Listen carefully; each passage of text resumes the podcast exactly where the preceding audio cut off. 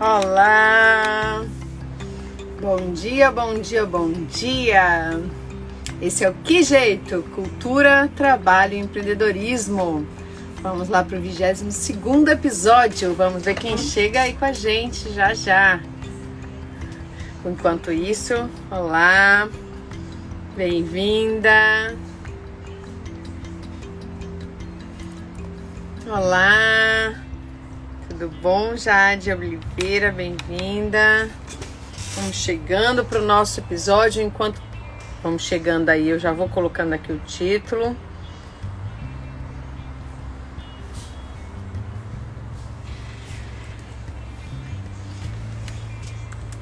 Bem-vindas. Ficou muito claro aqui, né? Olá.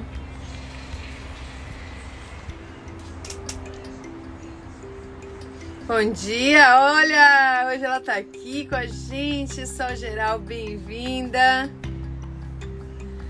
Essa é a Solange Lima, que daqui a pouquinho vai estar tá com a gente aqui, no Que Jeito. Sol Moraes, desculpa. Sol Moraes. É... Audiovisual, pandemia e retomada. Viu? Tá vendo? Você tá no iníciozinho chegando aqui agora que tem um novo horário, tá vendo? Já não é mais a última a chegar. Messinha! Messinha, nova doutora da Bahia. Bem-vinda, doutora Messia Queiroz. Enquanto o pessoal vai chegando aí, dizer para vocês que essa semana a Messi apresentou o doutorado dela, belíssimo, sobre a festa de Iemanjá no Rio Vermelho. Fiquei tão feliz, parabéns, viu? Gente, enquanto eu vou colocando aqui é, o título, vamos fazer o seguinte: vamos clicar aí nesse aviãozinho de papel que está subindo e mandar essa live para todo mundo que a gente conhece e pode se interessar pelo tema de hoje, que é audiovisual, pandemia e retomada, desafios e estratégias.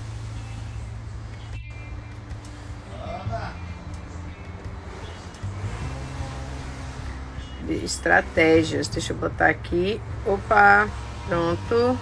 Já temos um título para quem for chegando. Vamos lá, vamos mandar essa live. Eu mesma vou clicar aqui, vou mandar para várias pessoas que podem se interessar por esse conteúdo. E aí peço a vocês para fazerem o mesmo, tá bom? Para mandarem para todo mundo que vocês conhecem aí, para gente chamar a gente, né? Encher essa sala aqui, porque hoje temos duas convidadas muito especiais. Vou chamando.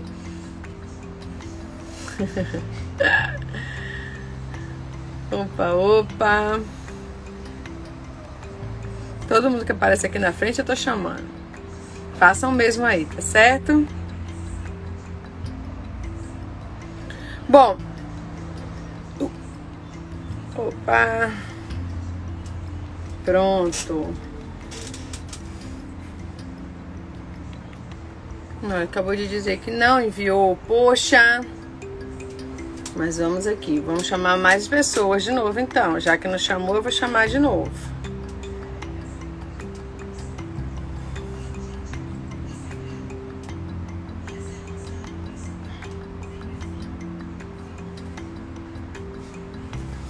Gente, que jeito!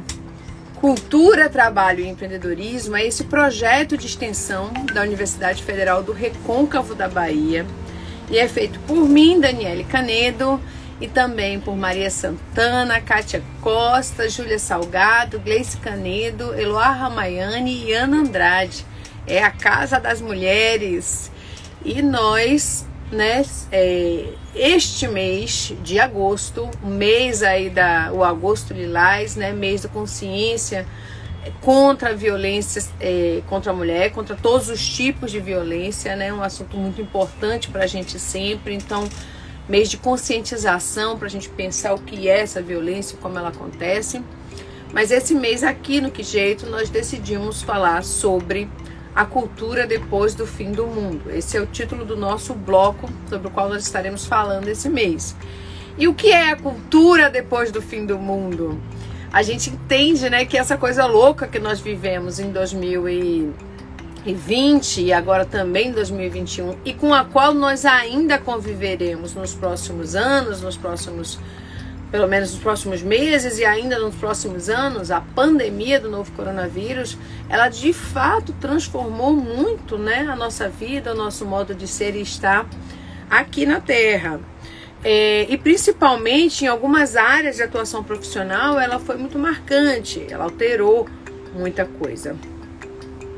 E entre as coisas que alterou bastante foi, de fato, a economia criativa, setores das artes, da cultura e da economia criativa. Nós, é, semana passada, começamos esse bloco do, do mês com um episódio sobre como é que a ciência está considerando esse momento que nós estamos vivendo. Então, nós convidamos Ricardo Cury, que é um imunologista, é, pesquisador em saúde pública daqui da UFBA, professor da Faculdade de Medicina da UFBA e também é, pesquisador em saúde pública, e ele contou pra gente um pouco sobre esse contexto. Quem não assistiu, eu sugiro que assista porque foi muito bom. No qual o Ricardo diz: Olha, estamos vivendo esse, essa conjuntura internacional de reabertura, é meio que inevitável que essa reabertura aconteça, né? Há um, há um, um estímulo internacional à reabertura, à retomada econômica, mas a pandemia não deixou de existir. A pandemia ainda está entre nós e ainda estará entre nós por muito tempo. Então nós vamos precisar ser muito cuidadosos e cuidadosas nessa retomada. Vamos precisar fazer isso com muita calma, com muito cuidado. E esse cuidado, né, é, é sobre isso que nós vamos conversar esse mês em todos os outros episódios. Então, no primeiro episódio, nós tiramos dúvidas, nós falamos um pouquinho nessa perspectiva da ciência sobre o que é de fato essa retomada, a gente voltar a fazer as nossas atividades. Vejam esse áudio melhor agora. Voltar a fazer as nossas atividades, porém, tomando os devidos cuidados, seguindo os protocolos, né, realmente para evitar novas contaminações, para não ficar doente, avançando na vacinação também, isso é fundamental. Mas como é que cada setor está vendo isso? Como é que isso acontece em cada setor? Porque cada coisa é diferente. Então hoje nós vamos falar do audiovisual. Eu estou muito feliz de poder receber aqui né, Joana Horta, representando o coletivo Ela Audiovisual, lá da Chapada Diamantina, e Sol Moraes, uma referência do audiovisual baiano. Vocês vão conhecer aqui a dama do audiovisual baiano, eu diria, porque é uma mulher que realmente tem feito bastante coisa para o que nós temos aqui de cinema na Bahia. Então, que felicidade poder recebê-las aqui. Melhorou agora que eu botei o, o, o fone ou tá pior? Me digam aí se tá melhor ou se tá pior. Vou até botar o outro aqui. Bom, gente, é, vou convidar aqui para a gente começar a minha parceira do programa de hoje, que é Gleice Canedo. O som está melhor sem o fone? E, vixe, Carol Tanajura, que bom recebê-la aqui. Tá melhor assim, gente, sem o fone, é sério? Vocês preferem? Tá bom, então eu vou ficar sem o fone. Qualquer coisa vocês me falam que eu boto. Tá bom? Então vamos, vamos, vamos. Eu tô achando que eu vou fechar minha janela aqui porque eu abri tudo hoje. Eu faço aqui na varandinha. E eu abri tudo e entrou muito sol e eu acho que tá meio escuro, né? Não sei se é impressão minha, vocês me dizem aí também. É, Gleice Canedo, bora? Bora, né? Bora começar esse programa de hoje. Hoje a gente vai bombar aqui das mulheres do audiovisual. Esse é o 22 episódio, viu, gente? Tem muito aí antes para vocês maratonarem. Bem-vinda, nova morena do Tchan! Olá! Dani, eu gostei do seu áudio com fone, tá? E, e, a imagem tá ótima, não se preocupe, não. Ah, não tá escuro, não, né? E o áudio. Não, não, tá ótimo. Talvez tenha sido impressão, né? Vou botar aqui de novo pra gente rever. Solange é uma referência. Obrigada também, viu, Joana? Já tá aqui, ó, falando que eu tô ótima. Ô, gente, obrigada. Que eu, eu, é muita luz aqui na varanda. Ai, meu Deus, será que. Luz é natural, natural. Cleice Canedo, você pintou os cabelos, tá diferente já da foto. que surpresa boa! Bom dia, bom dia, Dani, bom dia a todos, a todas, a todos. Eu estou muito feliz de estar aqui hoje. esse programa tem tudo a ver comigo, já me deixa feliz. Todos os programas têm. Então, mas o de hoje é especial. Que maravilha. Olha, eu tô vendo muita gente boa chegando aqui. Bem-vindas, bem-vindas e bem-vindas. Fico super feliz e já peço a vocês, enquanto a gente está falando aqui, antes do nosso programa, nossas convidadas chegarem, clica aí no aviãozinho e convida as pessoas que vocês acham que vão gostar, né, aqui, né? Que vão gostar desse tema. Mas antes, a gente sempre começa aqui com o nosso quadro, antes que a gente se esqueça. Então, a gente né, chama atenção aí para uns temas que foram notícia essa semana. Iglesias Canedo fez a curadoria e, e, e, e, selecionou algumas notícias que ela acha que são importantes que a gente ressalte no programa de hoje. O que é que você viu por aí, Gleice? Conta pra gente. É isso aí, Dani. Nessa semana temos alguns destaques. Entre eles tem a celebração de 23 anos, do, do, eita, 23 anos, ó, 223 anos da revolta dos Búzios. O movimento negro celebrou nesta quinta-feira em Salvador os 223 anos da revolta dos Búzios. Para quem não sabe ainda, a revolta dos, dos eita, a revolta de Búzios, que é um ato que marca a deflagração do movimento comandado por negros e alfaiates eles lutavam por liberdade no Brasil colônia. Então foi quinta-feira, no dia 12. Que ótimo, que bom. Lembrada. Essa, essa semana, no Sem Censura da TV Bahia, da TV Brasil, o ministro da Educação Milton Ribeiro declarou que as universidades deveriam ser para poucos. Ele falou: pelo menos nas federais, 50% das vagas são direcionadas para cotas. Daniele chega, passa a mão assim, ó. Mas os outros 50% são de alunos preparados, que não trabalham durante o dia e podem fazer cursinho. Considero justo, porque são os pais dos filhinhos de papai que pagam impostos e sustentam a universidade pública. Eles não podem ser penalizados. Após essa repercussão, ele declarou que ele foi mal interpretado, que as pessoas não entenderam o que ele estava falando. Dani, vai segurando que no final você é fato. Na tarde da sexta-feira, no dia 13 do 8, foi divulgada a notícia que a Ancine teria arquivado o projeto de lançamento do filme de Marighella. O que levanta uma suposição, né, de mais um caso de censura no setor da cultura. Essa semana também nos despedimos, infelizmente, de dois artistas muito importantes para o teatro e o audiovisual brasileiro, que é Tarcísio Meira e o Paulo José. São esses destaques da semana. Tem muitos outros. Se alguém quiser voltando aí também, vocês fazem parte desse programa. A gente bota os destaques que a gente acha importante, mas vocês fazem parte do que jeito também, viu? É, eita, chega eu balancei aqui. É isso aí. É muita é, coisa. É, primeiro, né, dizer o quanto para todos nós, brasileiros e brasileiras, é, a marca desses dois artistas ficou gravada né, na nossa memória. Não tem como. Eu tenho 40 anos de idade, cresci vendo os dois no cinema, no teatro. Não tive a oportunidade de ver no teatro e também na televisão, uma vez só no teatro, para não parecer que foram muitas. e também na televisão. E é uma pena, né? A gente sente muito, então nossos deixamos aqui nossos sentimentos à família e a toda a comunidade da cultura e ao Brasil. É, e aí não podemos deixar de falar dessas outras duas coisas, né? Primeiro, a censura ao filme de Marighella, impressionante, né? Como a gente tem tido. Vamos falar de audiovisual, talvez eu até deixe aqui um pouco esse assunto para conversar daqui a pouco com as queridas aqui do audiovisual, mas impressionante essa sequência de atos. Vou fazer isso. Vou falar de censura é. audiovisual e Marighella daqui a pouco, viu? Com Sol e, e, com Joana. Mas então vamos focar aí no senhor Milton Ribeiro e, e nessa nesse absurdo que ele falou sobre a educação superior no Brasil.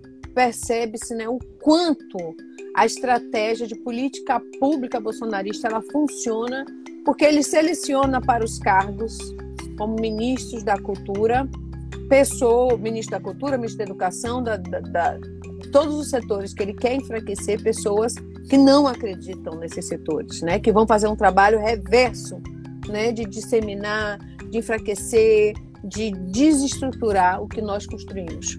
Qualquer lugar do mundo, qualquer lugar do mundo, As universidades são espaços assim considerados extremamente importantes para o desenvolvimento, né? Porque é na universidade, é a partir da perspectiva do conhecimento desenvolvido no ensino, na pesquisa e na extensão, que os países desenvolvem suas tecnologias, inovam e a partir disso vão pensando suas perspectivas de ocupação de espaços aí na esfera internacional. O governo Bolsonaro já demonstrou diversas vezes o quanto não acredita na educação, especialmente na educação superior, né? O quanto vem fazendo perseguições assim seguidas, desestruturando a universidade. Mas quando o ministro vai a público para um, né, um, um programa como é o Sem Censura dizer abertamente né, que a educação superior deveria ser para poucos, eu sinceramente acho que nós que acreditamos na educação, nós brasileiros, não podemos dormir com isso e achar que dormimos bem. Não podemos aceitar né, que um cargo público que é da educação superior no Brasil seja ocupado por uma pessoa que acredita em algo como parecido. Eu pessoalmente eu não não sou não fui beneficiada com o sistema de cotas porque fui para a universidade um pouco antes das cotas, mas eu sou uma pessoa, né, que trabalhei o meu ensino médio todo, né, Gleice? Gleice é minha irmã, para quem não sabe, é testemunha disso. Nossa história, nossa relação com a educação sempre foi muito difícil, nossos pais fazendo muito, muito esforço, mas foi muito difícil entrar na UFBA, foram madrugadas estudando, fim de semana, uma coisa assim que não deveria, não deveria ser assim, né? Não deveria ser por um esforço hercúleo que alguém resolve fazer para poder chegar lá. E quando eu cheguei, de fato, a universidade ainda era para muito poucos, era uma universidade muito elitista.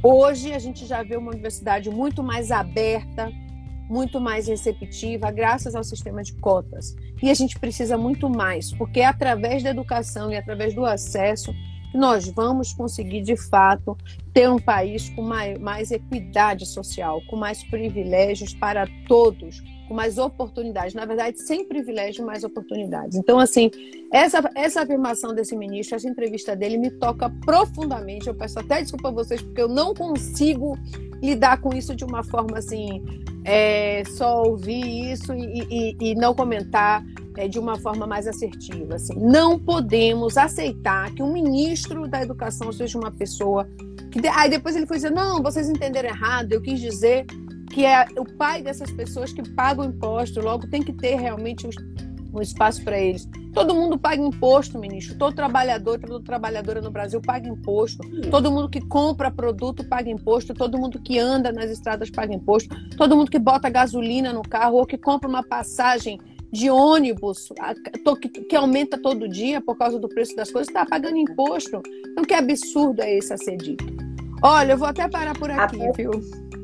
A Tati até botou aí, Dani. A universidade deve ser para todos, mas ministério deveria ser para poucos. Quem foi que falou isso? A, univers... a Tati ah, Lima. Ta... Tati, querida. A Tati é professora lá da, da Universidade Federal do Recôncavo da Bahia também comigo. Não, e uma lutadora também. Hum. Te pedir uma coisa, veja a sua internet que às vezes dá uma, tá dando uma travadinha aqui. Eu pedi até para Samuel olhar aqui, realmente. Veja se você tem como trocar, porque às vezes a sua fala tá dando umas enganchadas. Vixe, sério? Peraí, só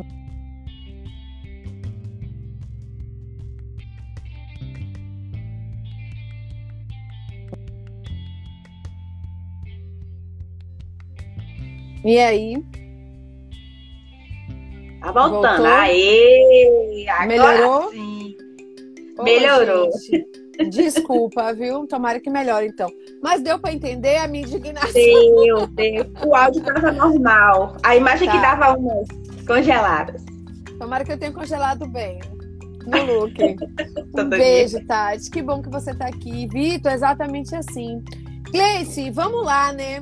Conta pra gente, então, assim, o que que nos faz como programa? Por que que a gente faz esse programa todo sábado de manhã? A gente acorda, se arruma, larga a família de lado ali um pouquinho e vem aqui sentar fazer esse debate. Por quê? Todo sábado a gente vem aqui. Eu tenho aqui na minha frente um texto certinho para falar o que é o que jeito. Mas eu vou falar do meu coração. Que jeito é todo sábado, 10 horas da manhã. Aí você pensa assim, um programa de umas desocupadas, essas mulheres não têm o que fazer? Um monte de mulher unida em um programa na internet. Não, a gente tá aqui para arrumar um jeito. Tá vendo como essa notícia mexeu com Dani? Tá vendo como é que ela falou assim e já expressou? Às vezes você não tava nem sabendo. E aqui a gente já tá pensando um jeito de como é que a gente tem que resolver isso. Então esse programa é feito por sete mulheres, agora somos seis, mas assim, ainda somos sete. para a gente pensar um jeito assim antirracista, feminista, anticapitalista e sem LGBTfobia. Esse programa não é só nosso. Você que está assistindo, você faz parte desse programa. São 22 episódios tentando dar um jeito nessa história e tudo isso que a gente está fazendo, tudo isso que está acontecendo. Então você eu já estou te aconselhando, você que está com o celular aí, ou na televisão, ou no computador, mara vai maratonar esses 22 episódios. Porque Agora não, depois. Agora não, é. São 22 episódios com vários convidados, com várias histórias, experiências que com certeza vão mudar muita coisa na sua vida. Porque a gente vai dar um jeito. A gente só tá aqui, ó, trocando essa experiência pra gente arrumar esse jeito tá bom? Então ajude a gente, porque a gente está na internet. A gente depende ainda do algoritmo para crescer. Então curte, comenta, compartilha. Sabe aquele colega que você sabe que vai gostar muito desse programa? Manda para ele. A gente pede porque com o algoritmo subindo o nosso programa, a gente vai conseguir alcançar mais pessoas para dar esse jeitão mais geral, tá bom? Obrigada pela sua participação aqui. É muito bom ter aqui ó, 14 pessoas que pararam sábado para estar aqui com a gente. E obrigada, Dani, por me convidar. Eu faço parte desse programa e eu tenho muito orgulho, eu amo muito. Que bom, que bom. Olha, deu tempo de sua mãezinha aqui entrar para dizer meus tesouros, amo muito. Mãe, a gente te ama muito também. Ela que bom é que você está aqui. Ela, ela vai achar com a gente um jeito, né? É isso. Eli, todo mundo que chegou aqui, o jeito é esse mesmo, Joana falou, coletivo, plural e corajoso. Então vamos lá. Vou chamar a Joana, vou chamar a Sol para a gente achar esse jeito coletivo ou coletiva, né? Que a gente está aqui, uma mulherada forte fazendo a coisa acontecer. Obrigada, Gleice. Então você volta daqui a pouco. Volta sim. Vai... Vou chamar aqui então nossas parceiras de hoje, nossas convidadas. É, ela audiovisual, não é isso? A Joana entra com ela. E é só eu li aqui que ela vai entrar com Araçá.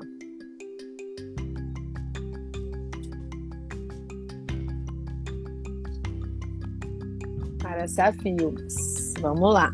Convidando aqui. O jeito é esse mesmo, né? A, a gente não sabe o jeito, mas a gente precisa achar. Bom dia, Joana!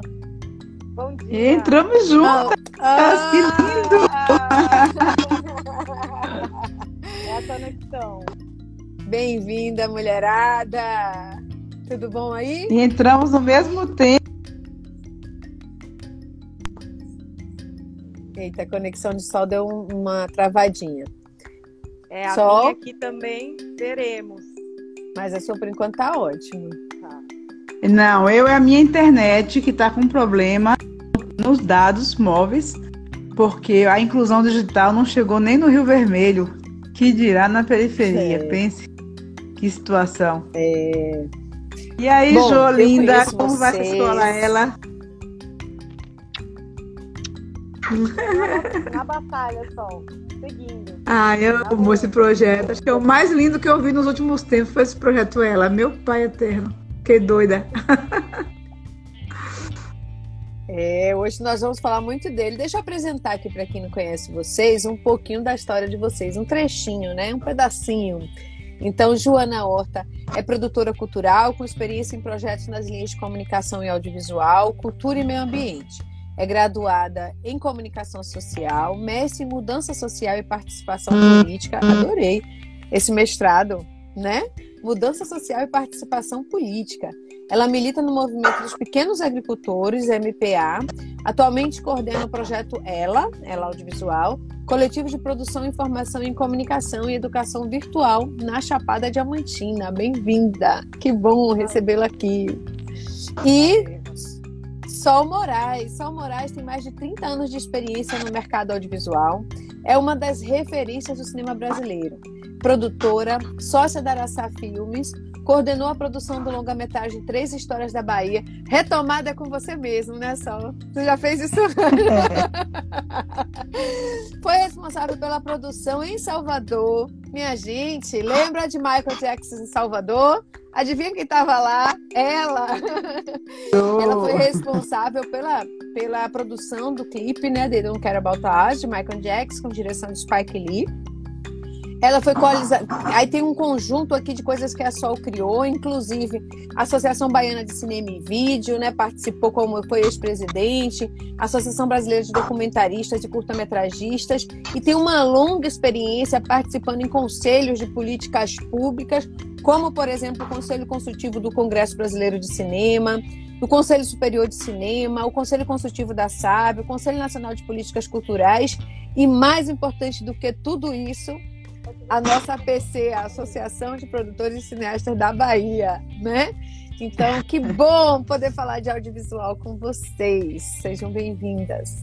Então, a gente vai fazer um bate-papo, né? Bem livre, bem solto aqui. Mas, normalmente, eu vou lançar aqui uma, uma provocação, aí vocês Vamos duas respondem, a gente vai e volta. E aí, eu vou começar pedindo a vocês para se apresentarem um pouquinho assim. Eu falei aqui do currículo, né? Essa coisa que a gente sempre faz, mas como é que vocês se definem no mundo aí, né? Quem é você na fila do pão? Que lugar é esse que você ocupa? O que quer ocupar nesse planeta aqui que a gente vive, Joana? Então, obrigado pelo convite, primeiro, né? Fiquei muito feliz de estar aqui com a Sol. A Sol é uma, uma pessoa que eu já admiro há muito tempo, mas que recentemente estou tendo a oportunidade de, estar me contatando. Então, eu sou me defino como uma mulher latino-americana, né? Já tive a oportunidade de caminhar um pouquinho aí por esse espaço a gente luta contra a colonização há 500 anos e a gente vai encontrando aí parceiros de luta e de, de batalha nisso. Acho que eu me considero assim. Gostei de estar aqui com o Sol e gostei da, das notícias do, do do início, né? Porque eu sei que eu tô aqui com militantes, né? Só. a gente faz audiovisual e encara isso como uma arma mesmo, né? Então é isso, eu sou mãe, sou pesquisadora, sou estudante, sou mulher e, e sou artista também, né? E... Estou aí nas artes.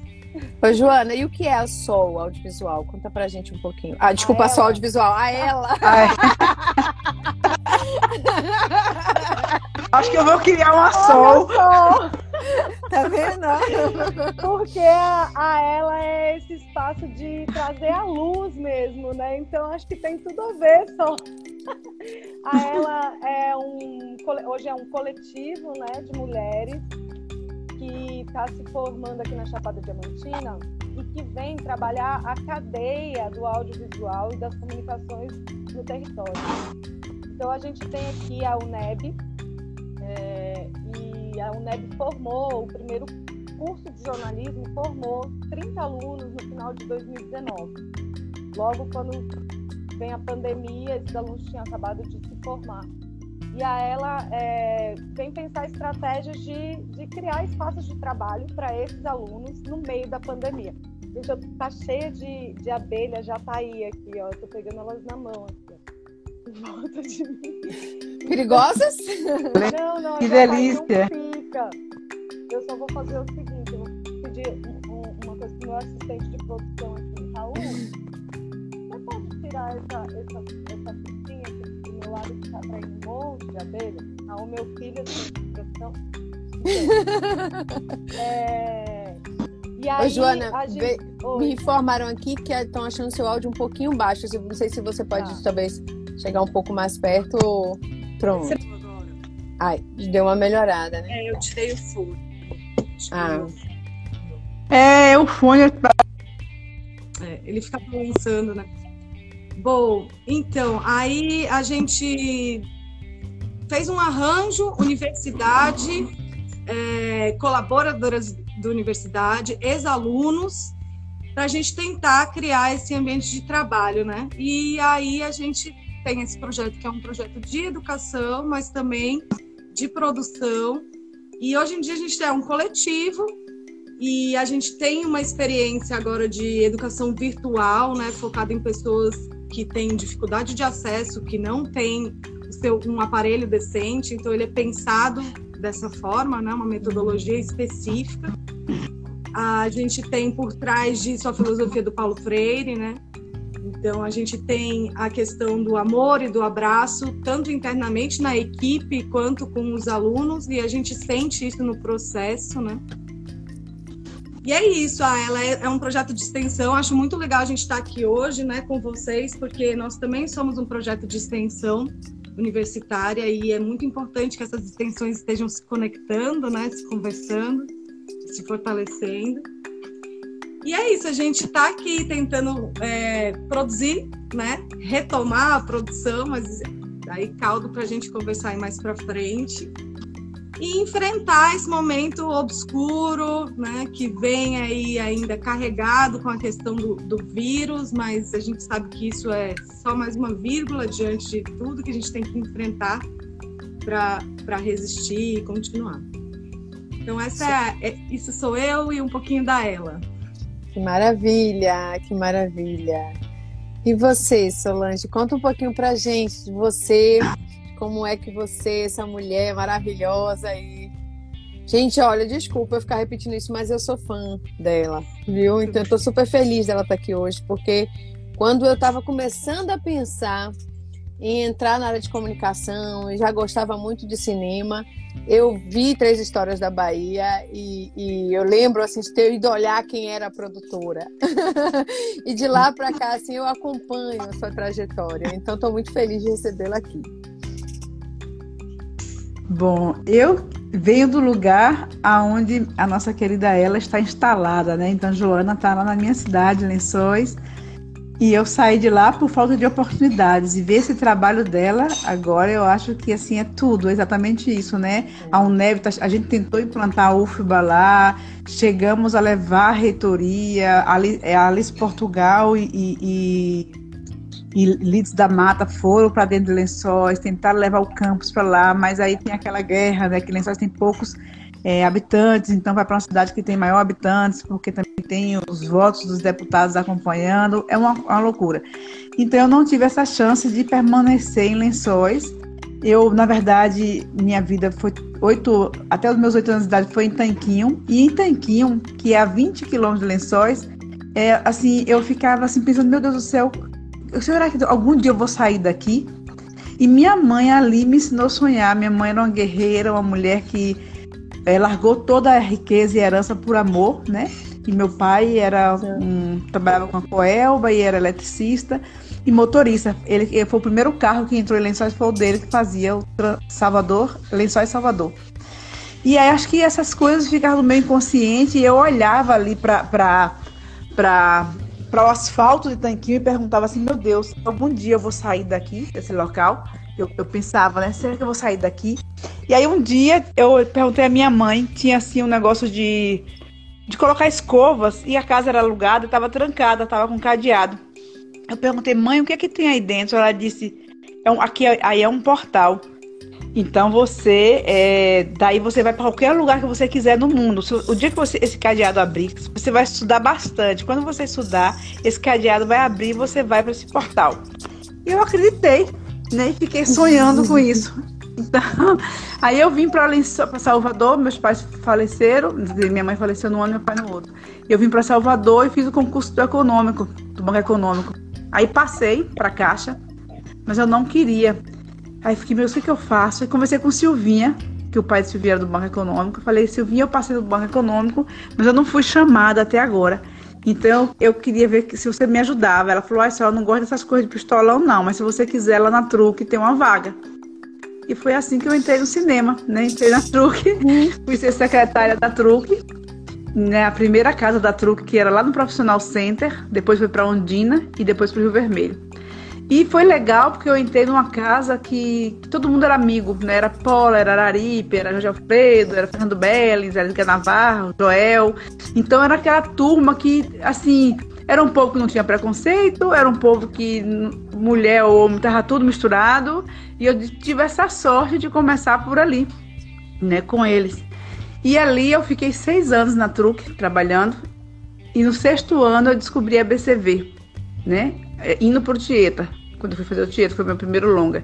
Aí eu fui para BCV e na BCV eu recebi regra e compasso, né? Porque eu tinha toda uma estrutura de política e eu sou, eu me considero uma ditadora cultural, né? Eu vim me formar já com a idade avançada porque quando meus pais faleceram, eu estava na Truque, e aí, é, entrando na Truque, né? E aí falaram, eu tinha que escolher, a Universidade Federal era de dia, eu passei em jornalismo. Então eu não podia fazer.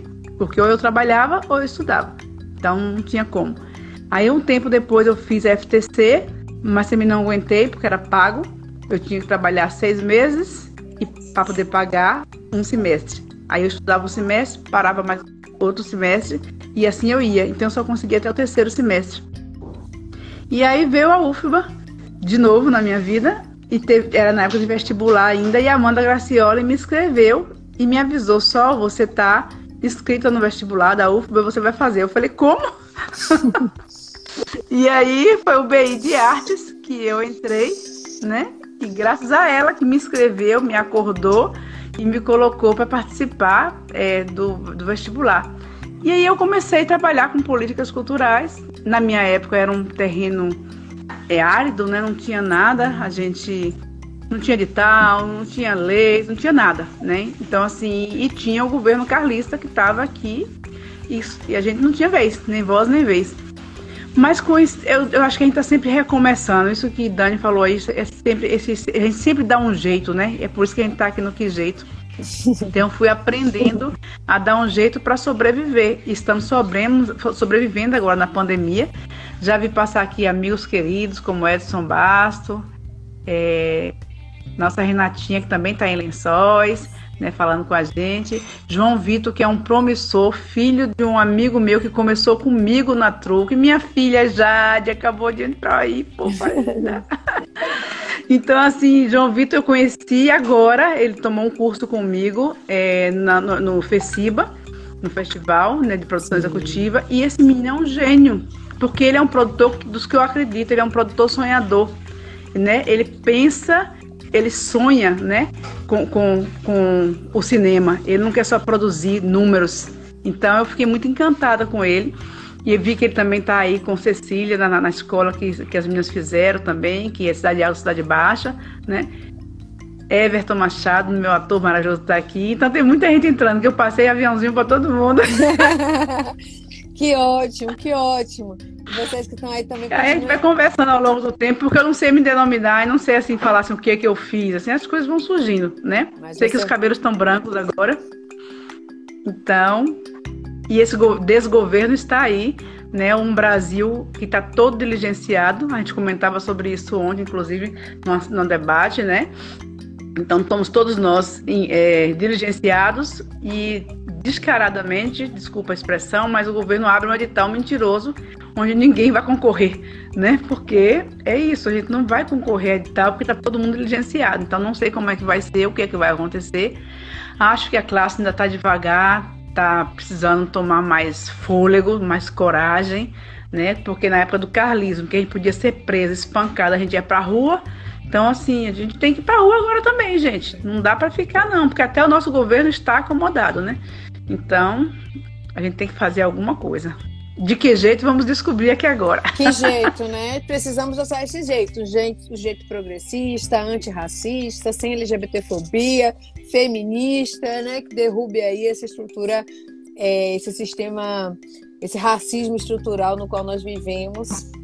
É isso aí, mas muito bacana a fala de vocês, né? Que mostram pra gente, por um lado, a experiência de sol, né? Que teve que vir de Lençóis para Salvador, essa migração que acontecia para poder trabalhar e como você fala, né? Aí vem, mas não consegue conciliar. Veja como as coisas hoje, né? Então é que é, é, é, a gente está discutindo e as coisas vão em volta. Então o, o, o, o, o, sinistro da educação fala um absurdo desse que falou, né? Só a sua experiência mostra pra gente, né? O quão sua vida poderia ter sido diferente se você tivesse tido a oportunidade de conciliar trabalho e estudo. O que estudante, né? Imagine você fez tudo o que você fez, né? E você poderia ter feito tudo isso passando pela universidade, fazendo rede, interagindo com pessoas e conciliando, né? Mas não, a gente prefere e por outros caminhos. E aí a gente tem uma outra experiência, que é essa experiência, por exemplo, que está tendo agora na ELA Audiovisual, de você conseguir ter um projeto de extensão ligado à universidade, né, discutindo esse, essa relação de quem se forma, de quem está lá com o audiovisual, com a produção. Então, tem jeito, a gente vai achar esse jeito, né? Agora, certamente esse jeito passa por ir para a rua, eu concordo com você, passa muito pela pressão que a gente precisa fazer. Aí deixa eu perguntar para vocês o seguinte: aí, hoje a gente vai falar muito desse contexto, né? Que a gente está vivendo, que nos tomou. A crise que precede a pandemia certamente é um assunto aqui, então a gente já começou falando sobre isso. E antes de falar da pandemia, eu acho que vale a pena a gente falar, porque a Show chamou a atenção aqui, Joana, né, dessa situação, por exemplo, das diligências na Ancine, né? E, e de como a gente está vivendo uma relação muito difícil com esse governo. E você. E antes a gente falou também da censura a Marighella. E vocês são projetos que surgem exatamente no contexto da pandemia. Né? Como é que, foi para vocês assim? Como é que está sendo esse primeiro momento aí de relacionamento com as políticas públicas?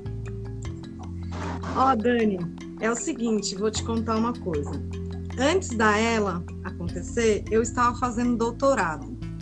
Estava fazendo doutorado numa linha de no Procam, Programa de Ciências Ambientais lá da USP. Eu estava fazendo doutorado sem bolsa, com uma perspectiva terrível, né? Porque antes da pandemia nós já estávamos vivendo o arroxo, a censura, o terror. Então, e nesse doutorado fora questões pessoais que a gente tem que carregar também na vida, eu estava passando um processo bem difícil, é, eu estava enfrentando é, um debate é, epistemológico, ideológico, né? Eu apresentava ali a metodologia de Paulo Freire como caminho e eu ouvia não, assim, deliberadamente. eu estou aqui para contar para você essa experiência acadêmica. E aí, quando vem a ela, e o projeto, quem desenhou o projeto foi o Vinícius Moreno, que, que eu sei que é, é, teu companheiro de trabalho no BEC. Sim. Mas é, a execução é minha, né? Aí quando chega o projeto na minha mão, eu falo assim: tem que ter bolsa, tem que ter amor por trás disso aqui, e tem que ter uma metodologia freiriana, porque a gente está falando com o povo do campo. A gente está querendo atingir as pessoas da roça dos interiores, né? E a UFRB é uma referência aí nessa questão da educação do campo, então por isso também estou muito feliz de estar aqui me conectando com vocês, porque a gente está juntando referências aqui, né? É, então, assim, a saída é também enfrentando as questões que já vinham de antes da pandemia, né? Esse arroxo vem antes da pandemia, a censura vem antes da pandemia, né? A gente já vem vivendo isso os, os diligenciamentos, a, as pressões sobre o fim do Ministério da Cultura, né? É, as figuras que passaram pela Ancine, aí na direção do Ancine, foi sempre assim um processo muito ruim, muito obscuro, muito né, demissões e queimas de arquivo, literalmente, né? O que, aconteceu com a Cinemateca agora? Se não uma queima de arquivo, gente né? É uma coisa assim, é, é um contexto. E aí eu acho que nesse contexto de luta, é, ele inflama também as resistências, né? Isso. Porque é isso, resistência sempre fomos, sempre, seremos, continuaremos. E eu também acho que a gente tem que voltar a ocupar as ruas. Só que eu acho que a gente tem que pensar cada vez mais estrategicamente, porque a gente não quer cometer os erros do passado, não é só. Eu acho que sol traz, né? Na década de 60 era tão perigoso a gente ia para a rua, mas eu, por exemplo, eu sou filha de um cara que foi para a rua e foi preso, e ficou oito anos preso e foi torturado. E eu não quero isso, eu não quero isso. Eu acho que a gente tem que buscar caminhos com mais segurança. Não sei se eles existem, né? A gente vê aí pessoas de muita resistência indo para frente e apanhando, né? Como a, a questão, o, o, caso do Galo, né? Sim. Que, que foi preso tal, e que ficou ali. A gente não sabia o que ia acontecer. E a gente vê outros casos obscuros, como na manifestação do dia 30 de junho, é, um amigo foi considerado morto, né, como se ele tivesse se suicidado na volta de uma manifestação. Como se, a, a polícia deu como se ele tivesse suicidado, mas a gente que está próximo sabe que ele não tinha motivo nenhum para se suicidar e que ele era um jovem periférico ocupando um, um, uma posição de destaque na, nas artes, porque ele era um arquiteto incrível. Eu conheci ele nas manifestações de 2013, lá na USP. É... E assim, já temos, gente, pessoas desaparecendo, já temos pessoas sendo mortas em situações é, obscuras, né? já temos pessoas sendo presas. Mas, de fato, não é ficando em casa, acuados, que a gente vai superar. Mas acho que a gente tem que cada vez pensar mais estrategicamente. E aí, o que, que eu acredito que seja o caminho do estratégico, né? É, eu tô junto com o MPA, Movimento dos Pequenos Agricultores, faz pouco tempo, tem um ano e meio. Ele aqui o núcleo Chapada surge nesse contexto bolsonarista, pandêmico, da necessidade das pessoas se organizarem, pensarem em estratégias coletivas a nível territorial, estadual, nacional, internacional, né? Então, assim, acho que a gente precisa cada vez mais olhar para os movimentos que estão ao nosso redor, participar, apoiar, desde os pequenos movimentos, como é a história da Ela, né, que é um movimento local, ou isso que a gente está fazendo agora, né? estarmos preparados para apoiar quem é que está fazendo, quem é que está fazendo essa batalha contra o discursivo, ocupando esses espaços, Instagrams e Facebooks e redes sociais, também com esse discurso é, da libertação. Então, eu acho que é, eu nem sei, Dani, se eu consegui responder a tua pergunta. Respondeu. Respondeu maravilhosamente. Maravilhosamente. Né? Como está fazendo, é isso que a gente está fazendo aqui e fico feliz de dizer que não sou uma, sou parte de um coletivo que tem se multiplicado, crescido, ganhado força com apoio de pessoas que nem você, Solange e, e várias que estão aí na, no chat, Renatinha, né, Sema, Vinícius, é isso. Um beijo para Vinícius querido, somos parceiros é, no ABEC e tô, tô, feliz também. Botei aqui o comentário do Everton dizendo o genocídio do povo negro é histórico e em crises democráticas transbordam, verdade? E queria também citar aqui, olha, a Renata botou, Macota falava, deve ser Macota Valdina, né? É. é. A gente precisa lutar como água, aprender com as águas. A água vai pingando, pim, pim, pim, ninguém tá vendo. Quando percebe, ela lagou tudo. E aí, Sol, como é que tem sido isso aí pra você? Me conta. Ai, eu Eita. continuo sonhadora como sempre, né? Meu marido, ele, ele era. Geraldo foi preso político Geraldo foi um cara que criou é, o curso de cinema na UNB também, junto com os grandes nomes, né? Só que ele estava sempre na, nos bastidores. E era um cara que acreditava muito na vida. É igual, eu, assim, eu, falo, eu olho para Orlando e falo, Orlando, você não tá com medo, não? Ele fala, vai, muda, menina, tudo muda. Eu também passei por isso. E eu falo, por que, que vocês são assim? Eu perguntava isso para Geraldo, como é que você consegue ser tão calmo, amor? Você não vai responder, você não vai falar. Ele falava assim, eu só falo o que faço com ação. Tá? Geraldo não era muito de falar, né? ele, ele, ele agia, né? Ele agia muito. Então, eu acho que o Ministério de Gilberto Gil, que a gente já está conseguindo esquecer, já está conseguindo passar o tempo, né? Foi um ministério que foi o doinho antropológico brasileiro, que é o que ele dizia. O que eu quero fazer no Brasil é um doinho antropológico. A ela existe, os pontos de cultura existem, porque esse cara massageou né, os pontos nevrálgicos do Brasil. Né? Depois de Gil vem Juca, que também é um grande homem e que é um cara que não cansa, um cara que teve a companheira morta né, na ditadura militar. A gente sabe disso. Então é um cara que ele não cansa. Eu falo, eu chamo Juca para qualquer coisa, para qualquer live, Juca entra na live, gente. Então ele é um cara revolucionário, sabe? Então, assim, se essas pessoas não perderem a esperança, eu também não perco, sabe?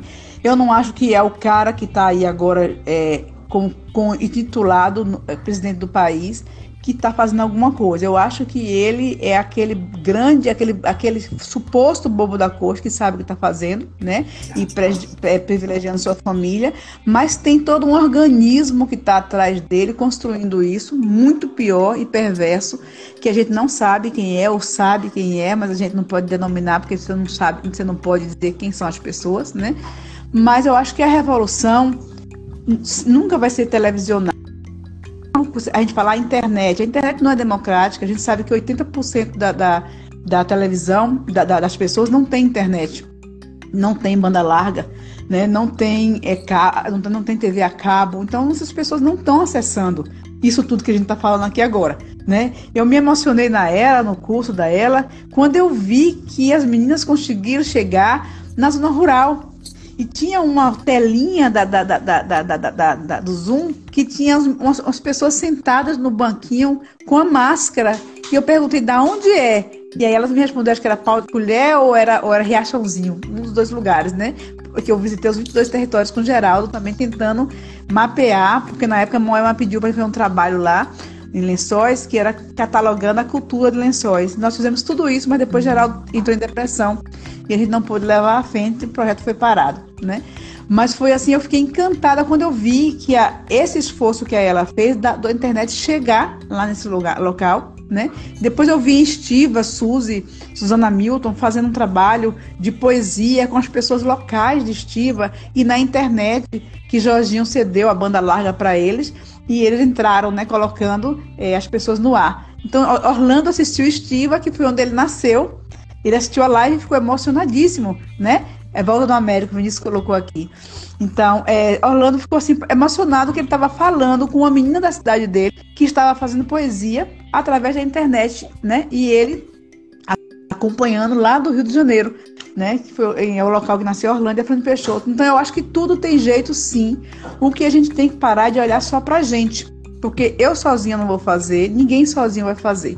Né? Então, se você começa a perceber os quilombos que estão sendo montados e estão tem muita gente aquilombada. Você basta ver a Mimbi aí, que está com um trabalho fantástico e que surgiu do nada, sem um centavo, com um grupo de jovens trabalhando. Então, eu acho que isso Gilberto Gil plantou.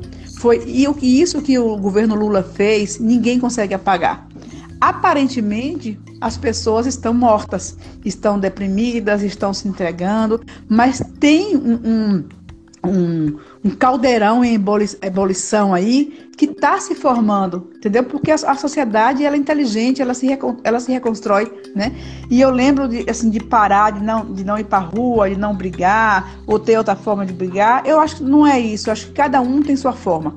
Um vai ter a forma que é, que é a escrita, um vai ter a forma que é a música, o outro vai ter a forma que é a universidade, né? Outro vai ser vai para frente vai abrir os, pre, os peitos e vai dizer tô aqui, sabe? Eis-me aqui e se joga como Che Guevara. Che Guevara, para ele não adiantou ele conquistar Cuba. Ele precisava conquistar a América Latina.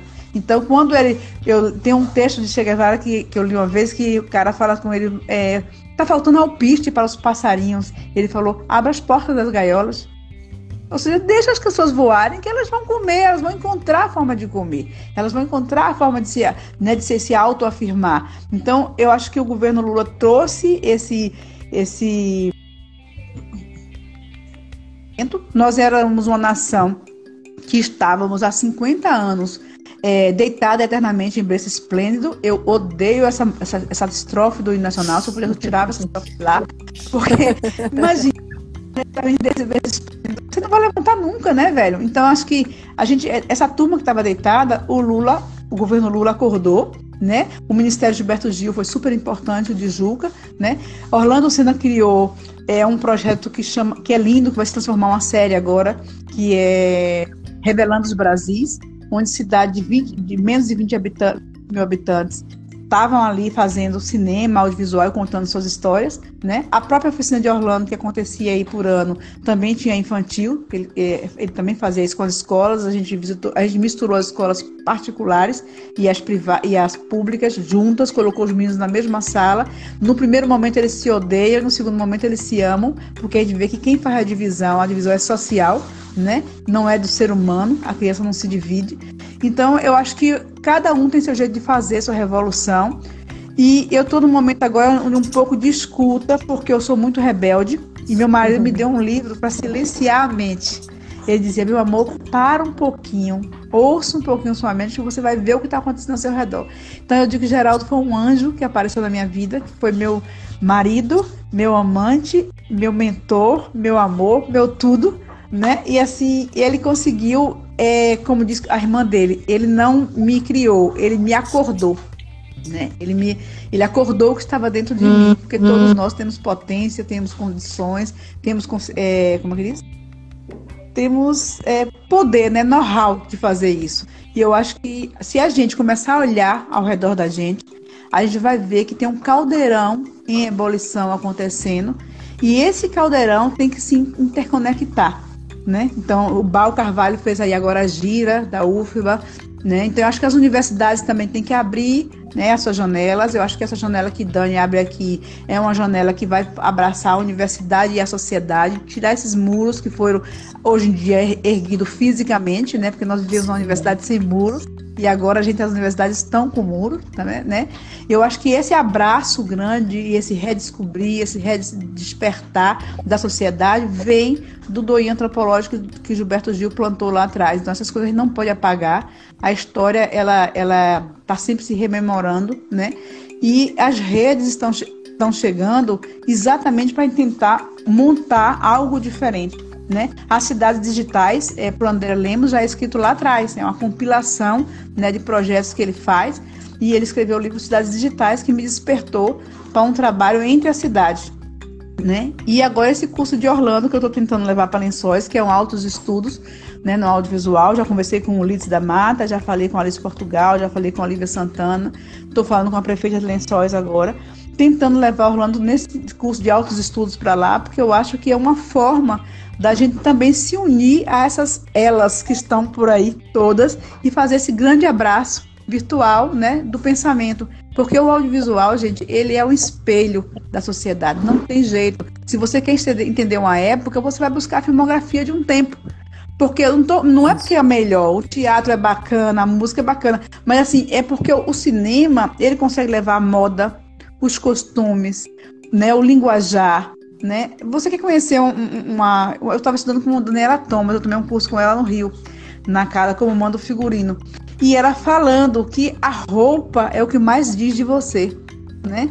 Não só na classe social, né? Mas no seu jeito, afetado menos afetado, não que ninguém esteja errado ou certo, mas é quem sou eu espiritualmente, né? Como é, eu sou muito criticada pela forma que eu me visto, né? Pela minha família, por todo mundo. Mas assim, essa sou eu, um dia eu quero vestir bem espalhafatosa, outro dia eu não quero, entendeu? Então, assim, a roupa diz muito da gente, né? O cabelo também às vezes diz, mas nem sempre, porque a gente não pode assumir os cabelos da gente na época certa. Eu só vim assumir meus cabelos agora, né? Eu tinha que alisar, eu tinha que escovar. Só que hoje em dia eu penso assim que eu posso escovar e eu posso deixar ele oriçado. Esse é problema meu. E é. ninguém tem nada a ver com isso. Né? Então, eu acho que é, é, o momento agora é um momento de, de escuta e de olhar sabe? De estar com os, os ouvidos bem abertos para entender, principalmente a academia, porque a academia sempre foi muito fechada. Eu lembro que eu fiz Facom e parecia que a gente estava assim no, no lugar mais alto do universo, né? E não tá, porque quando você ouve, é que você começa a entender que a sociedade é pulsante, é ela quem traz informação para você né? Então, eu acho que essa, essa, abertura da academia vem no momento certo. Eu acho que também o, o, o, Ministério do Gilberto Gil tem a ver com isso, porque a, a, o Ministério investiu muito na universidade nessa época. Eu lembro de Vinícius fechando é, com Márcio Meirelles um, um debate da cultura Lençóis. Nossa, ele estava tão envolvido com o debate que ele teve uma crise de choro no final. E foi muito emocionante, porque um gestor da cultura na época, ele estava governo, né? E nós estávamos no Estado, e ele estava tão. Ele, é, é como se ele pressentisse que estava acabando aquele tempo. Acabando aquela. Sabe que não acaba de verdade, mas acabando a gestão. É. Que... Sol? Travou? Aquele dia. É, eu acho que sim. Eu... Ah, agora acho que voltou. A hora que você falou gestão, Sol, travou aqui. Pois é, gestão, as gestões estão todas travadas, você não está entendendo? foi, foi aqui, ó, é, é, automático, né? Quando a gente fala em gestão, trava. Mas olha só, gente, um beijo para todo mundo que está aqui com a gente. Eu queria ler aqui uma coisa que a minha comadre, Thay Machado, que pesquisa aí o também audiovisual, né? Tá nessa área das telenovelas. E ela botou aqui, olha, hoje eu só acredito na cultura e arte como forma de resistir, como diz o cartunista Rafael Correia. E agora? O que faremos? Poesia. Esses canalhas não suportam poesia, então a gente não pode nunca de fato perder a nossa poesia, né? Porque eles não aguentam que a gente não para, né? Eles adoram dizer que nós paramos na pandemia, mas na verdade nós nunca paramos. E a gente vai entrar nesse assunto agora. É, eu só queria dizer é só o que eu acho muito lindo quando você fala, né, da, da sua história. E aí a gente aproveita para reverenciar aqui, né, a importância de Geraldo Moraes para o cinema brasileiro, para o cinema baiano então, que bom você trazer também essa referência, isso é muito importante. E perguntar aqui qual foi o livro que você leu para acalmar sua mente, estão querendo emprestado, que está todo mundo precisando. Ah, é, silenciar a mente. Silenciar a mente, está todo mundo precisando, porque outro dia eu vi um, um videozinho aqui na internet, alguém assim, né? Tipo, as crianças dormiram, e agora o que, é que eu vou fazer? Aí a micro... mil coisas falando ao mesmo tempo. É tipo assim que a gente fica, né? Então, assim, um beijo para todo mundo que está aqui com a gente, mas agora vamos falar. Muito bacana essa conversa que a gente teve até aqui, né, desse contexto. Mas, de fato, assim, a produção, o dia a dia, né, do fazer do cinema, de repente a gente teve que realmente dar uma paralisada. E aí ficamos naquela coisa, né? Ah, tem um protocolo de filmagem. Ah, mas pode filmar, não pode filmar. Como foi para vocês isso? Aí eu vou só trocar a ordem é, é, é, Joana, porque vocês começam na pandemia, né? Então você contar um pouco essa história, mas eu queria perguntar para Sol se ela estava no meio de alguma produção, como é que estavam os projetos e como foi essa adaptação ao longo de 2020. É, para mim foi uma imersão em mim mesma, né? Porque assim, é, eu estava com três projetos finalizados, é, na finalização, então não estava no set de filmagem. Tinha duas séries que caiu, porque o governo derrubou, e é como o Jô falou, foi antes da pandemia, eles decidiram que não iam aprovar mais o projeto. O projeto estava aprovado, assinado o contrato com a TV, mas caiu. Um ia ser rodado em Lençóis, é, com direção de Orlando Senna, que chama O Contador de Histórias. Uma, era uma série, né, com vários diretores, cada um para cada capítulo, e escrita por Carla Guimarães, e tinha é, Paulo Alcântara, que lá atrás tinha desenhado com Carla Guimarães esse projeto. Né? Então, assim, é, para mim, eu estava num momento muito difícil da minha vida, né? Então, assim, a minha perda, eu estava com três filmes finalizando, o dinheiro acabou, eu não podia mais manter as, as, seis pessoas que estavam comigo na Araçá, tive que fazer a demissão de todo mundo, né? Então, e fiquei sozinha. E, nessa, e sozinha, eu pensei, meu Deus do céu, eu vou morrer. Assim mesmo, foi o meu pensamento primeiro, eu vou morrer, não tenho condição, devendo tudo. É, A Pele Morta foi um filme que a gente atravessou a fronteira e rodou a América Latina, né, pela Transchaco, e a gente saiu, a gente saiu, o dólar estava em 2,75, e quando a gente atravessou a fronteira, o dólar foi para 4,5, e eu, acreditando que estava com duas séries para rodar, falei, pô, eu vou pegar minha taxa de gerenciamento e jogar toda aqui dentro. Então eu peguei 450 mil reais, de três filmes, que era minha taxa de gerenciamento, joguei dentro do filme para não voltar, né? E eu falei, e foi a melhor coisa que eu fiz, porque se eu tivesse voltado, nós não voltaríamos para filmar, né? Nós não atravessaríamos mais a fronteira. Terminei de filmar, mas eu tive que tomar empréstimo no banco ainda. Então eu fiquei com um buraco imenso e pensando, meu Deus do céu, onde vou parar? Né? Com as diligências da Ancine e tal. Mas, menina, nessa hora, é, a pandemia caiu, e eu comecei a conversar com alguns amigos. Eu nunca vi parecia que eu fui carregada no colo. Então foi assim uma benção tão grande e me chamando e ganhava 500 contos daqui, um real dali, mil reais ali, 500 contos dali, e foi juntando o dinheirinho assim, eu pagando as contas e amigos me emprestando grana também, me ajudando. E eu falei, meu Deus, eu só tenho a agradecer. Então eu vou agora fazer o que meu marido mandou fazer a vida toda que eu não fiz, eu vou silenciar minha mente e vou entender o que é que esse universo está querendo falar, né? Porque a pandemia também tem isso. Nós não somos as primeiras pessoas a passar a pandemia nem o primeiro tempo. E aí eu comecei a ler, voltei a ler e repescar meus livros. Um dos livros que eu comecei a ler foi o Territórios Audiovisuais, que foi indicado pelo professor Severino, e que fala dos microcinemas e que eu amo, né? Então, assim, que é uma coletânea feita por Jorge Ferla e que eu amava. Depois eu, vou, eu fui para o Ofício do Cartógrafo, que é do professor, que é do José Martim Barbero, né? E que eu amo, amo, amo, amo.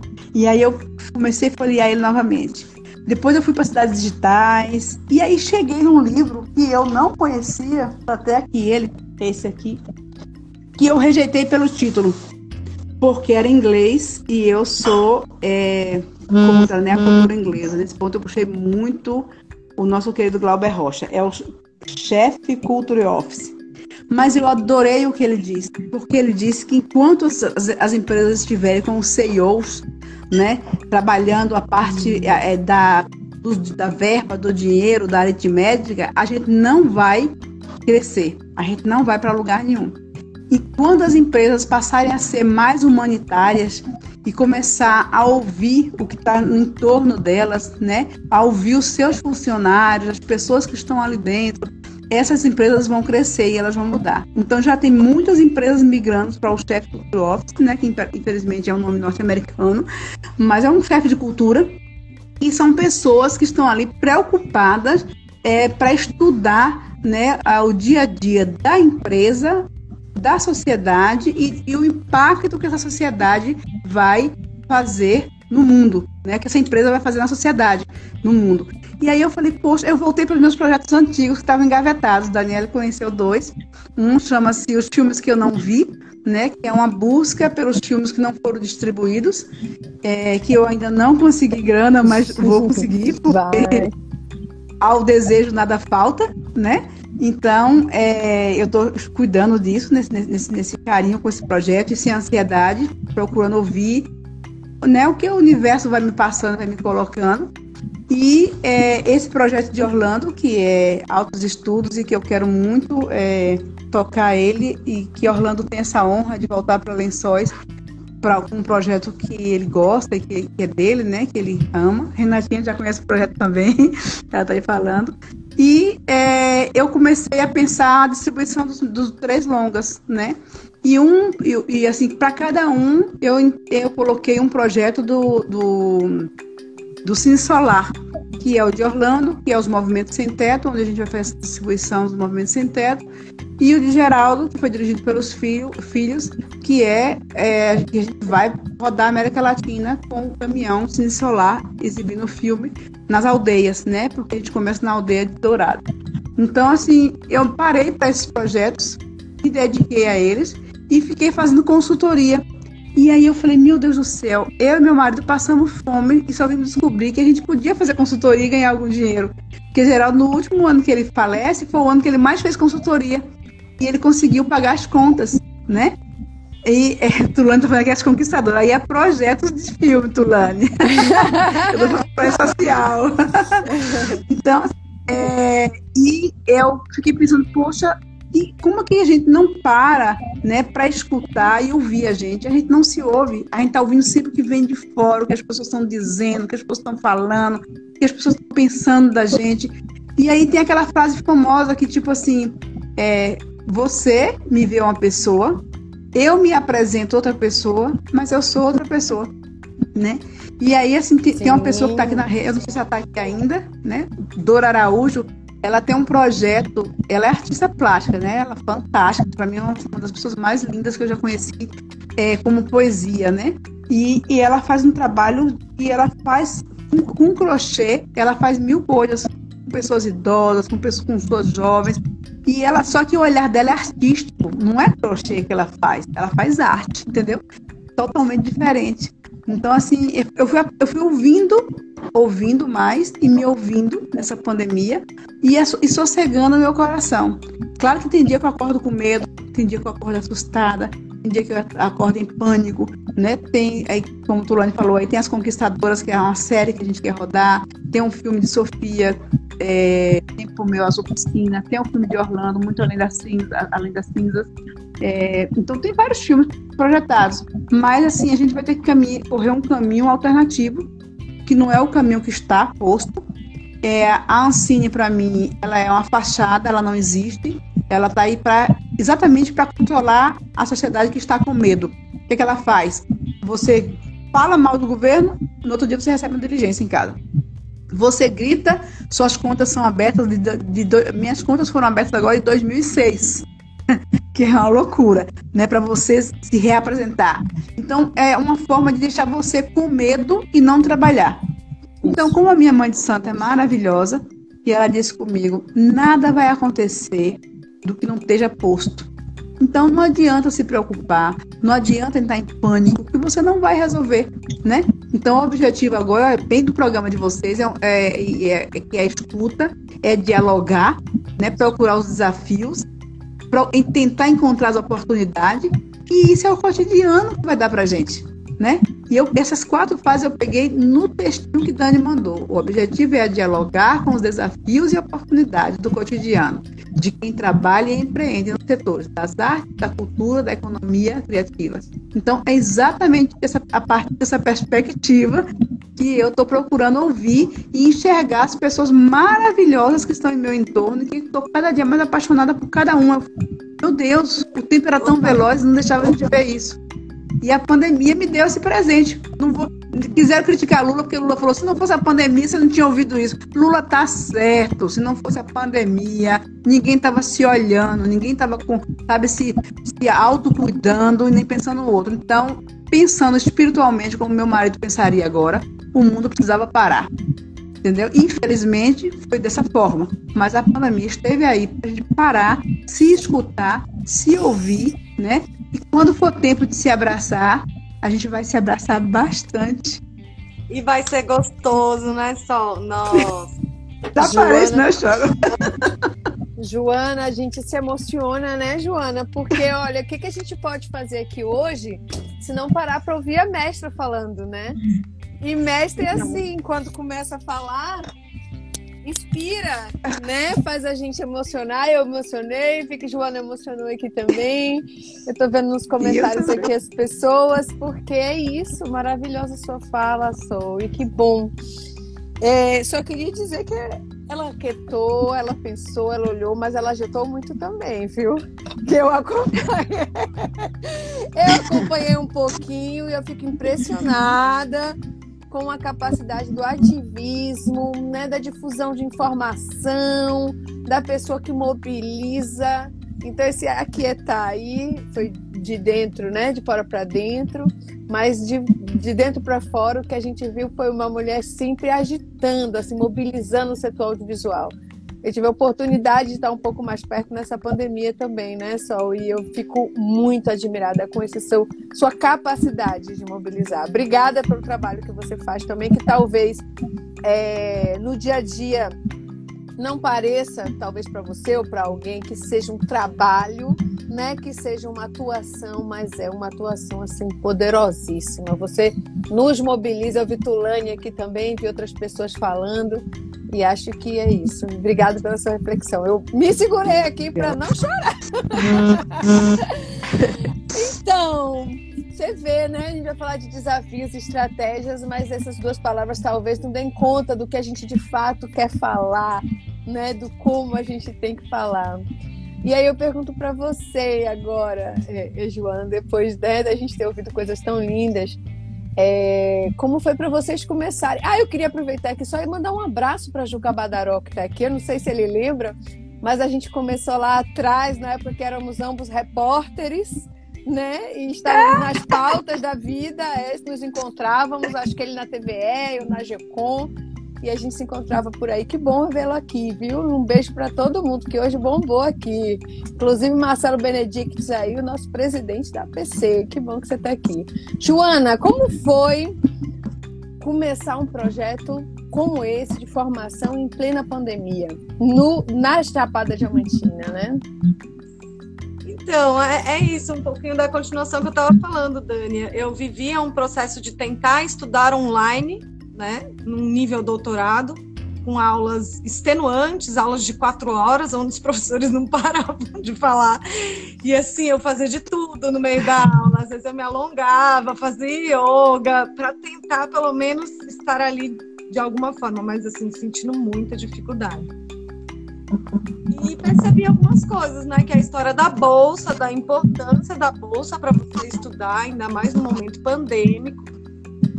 E para tentar garantir internet. Então, de repente, a pessoa poder pagar um, uma, um, a sua internet, melhorar seu celular, um computador, uma câmera, enfim, tinha essa história da bolsa, né?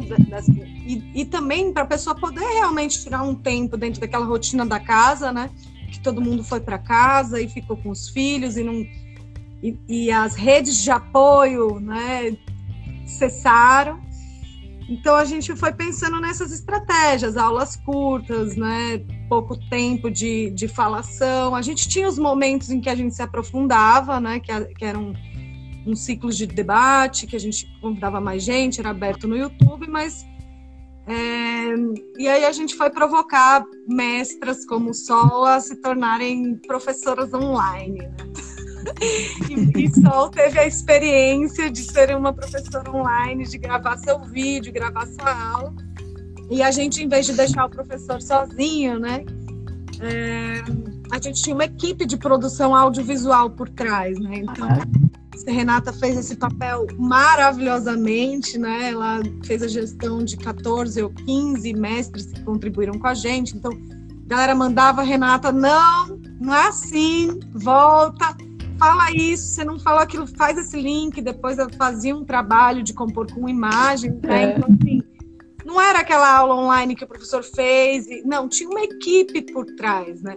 Então é isso, a gente trabalhou, né? Acho que é legal deixar bem claro isso aqui, a ela é um projeto de educação, comunicação e cultura, né? Onde a gente procurava trazer a cultura da Chapada, mas passando por um processo formativo através de plataformas de comunicação. E a gente foi usando no projeto aquilo que a gente estava vendo que não estava dando certo nas nossas próprias experiências, né?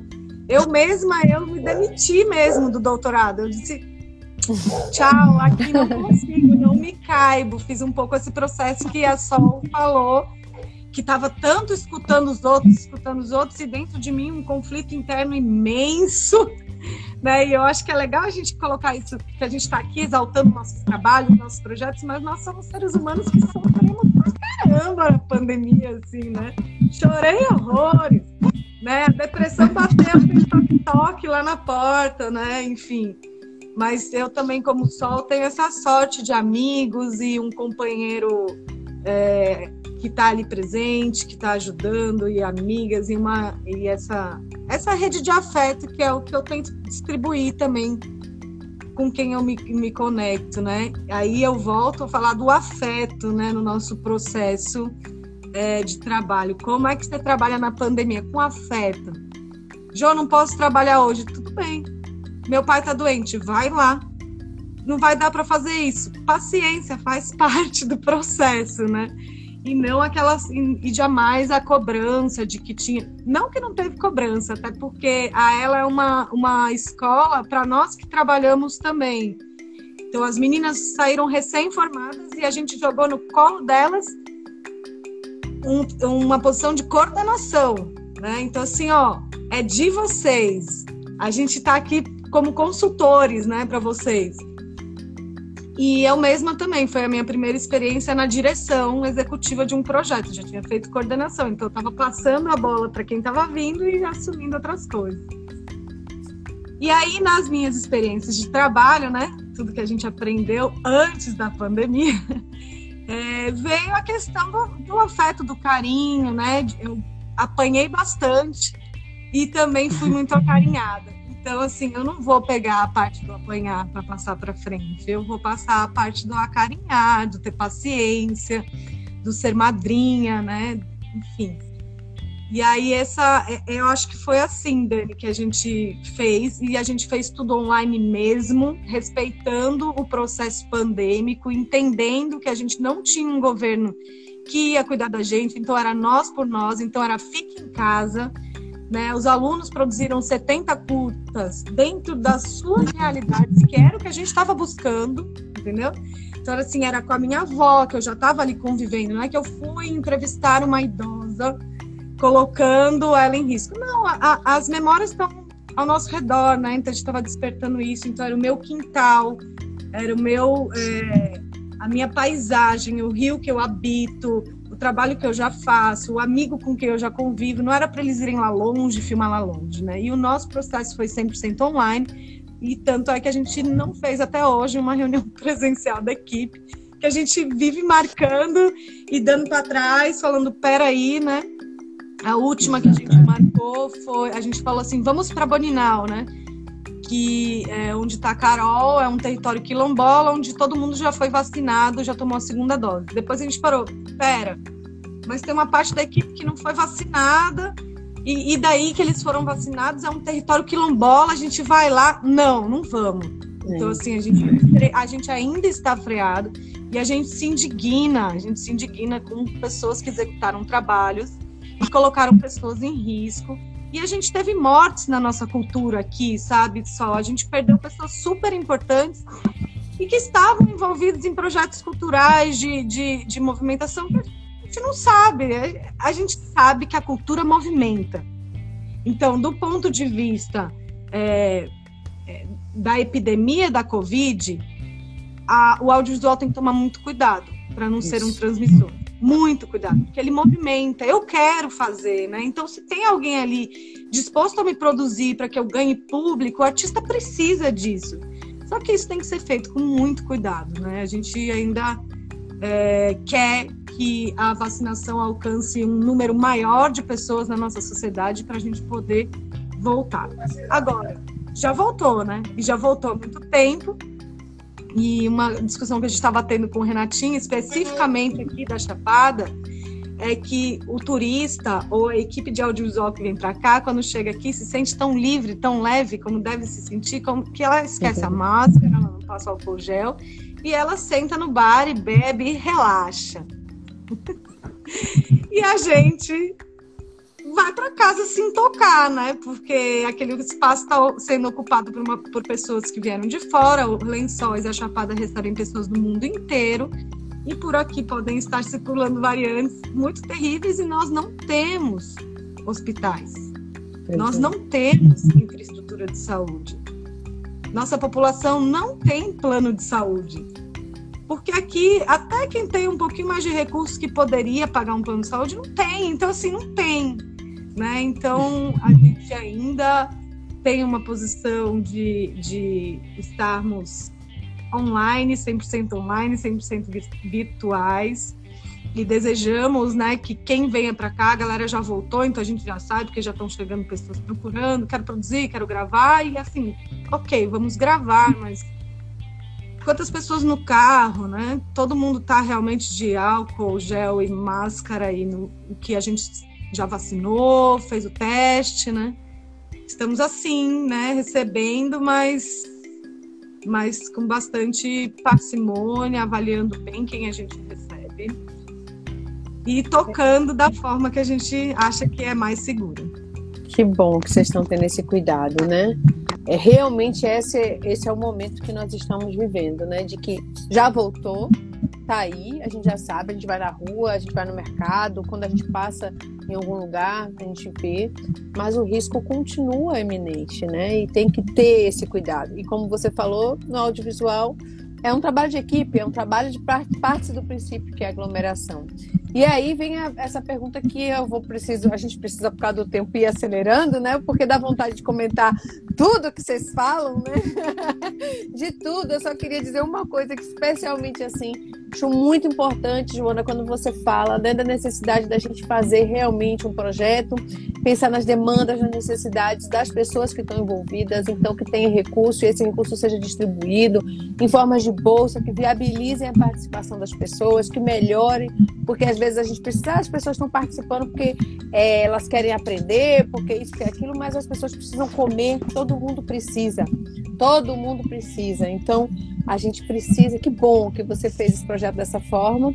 E uma outra, bom, teve várias outras coisas interessantes na sua fala. Eu vou. Todo mundo ouviu, todo mundo comentou aqui, né? Inclusive essa coisa da, da coordenação amorosa. Ah, isso eu acho importante, né? Eu acho que a gente tem uma visão do que é trabalho, né? Do que é empreendedorismo, que a gente importou aí do que disseram pra gente que é e que a gente precisa vencer isso, né? é uma certa postura que tem que ter, é o que pode e o que não pode, é a separação entre o pessoal e o. Tem bastante barulho, né? Eu não sei. É o... entre o pessoal e o profissional. E eu acho que a pandemia, quando a gente teve essa dissolução né, dos espaços entre o profissional e o pessoal, por um lado, né, é, foi difícil a gente lidar com isso para todo mundo, como você comentou, mas por outro lado fez a gente ficar um pouco mais próximo, né, e dizer não, olha, eu estou aqui trabalhando, estou com a situação, hoje não dá, hoje não pode, vou precisar desse tempo para mim, e é isso aí, humanizar esses processos todos, porque nós somos, antes de tudo, seres humanos, plenos de necessidades e demandas. Olha, é, vamos falar um pouco de retomada, para a gente já ir avançando, né? Já falamos aqui, já recomeçou, mas ainda vamos conviver com o vírus. Como é que vocês estão vendo? Aí eu volto para Sol. Quais são os projetos? O que é que você está pensando aí daqui para frente? E quais são as preocupações principais que você tem? E além da pandemia, né? E, e como é que você está vendo assim, as possibilidades de estratégia para a gente ir retomando, assim, o que é possível retomar? no sentido de retomada, porque eu, eu, eu, eu, eu leio muito só, só um momento, Sol. Sol. Vocês também. Mas tanto. Ui, será que fui eu? Vocês estão ouvindo bem? Me dê um retorno aqui nos comentários. Acho que foi só, mas acho que ela voltou aí.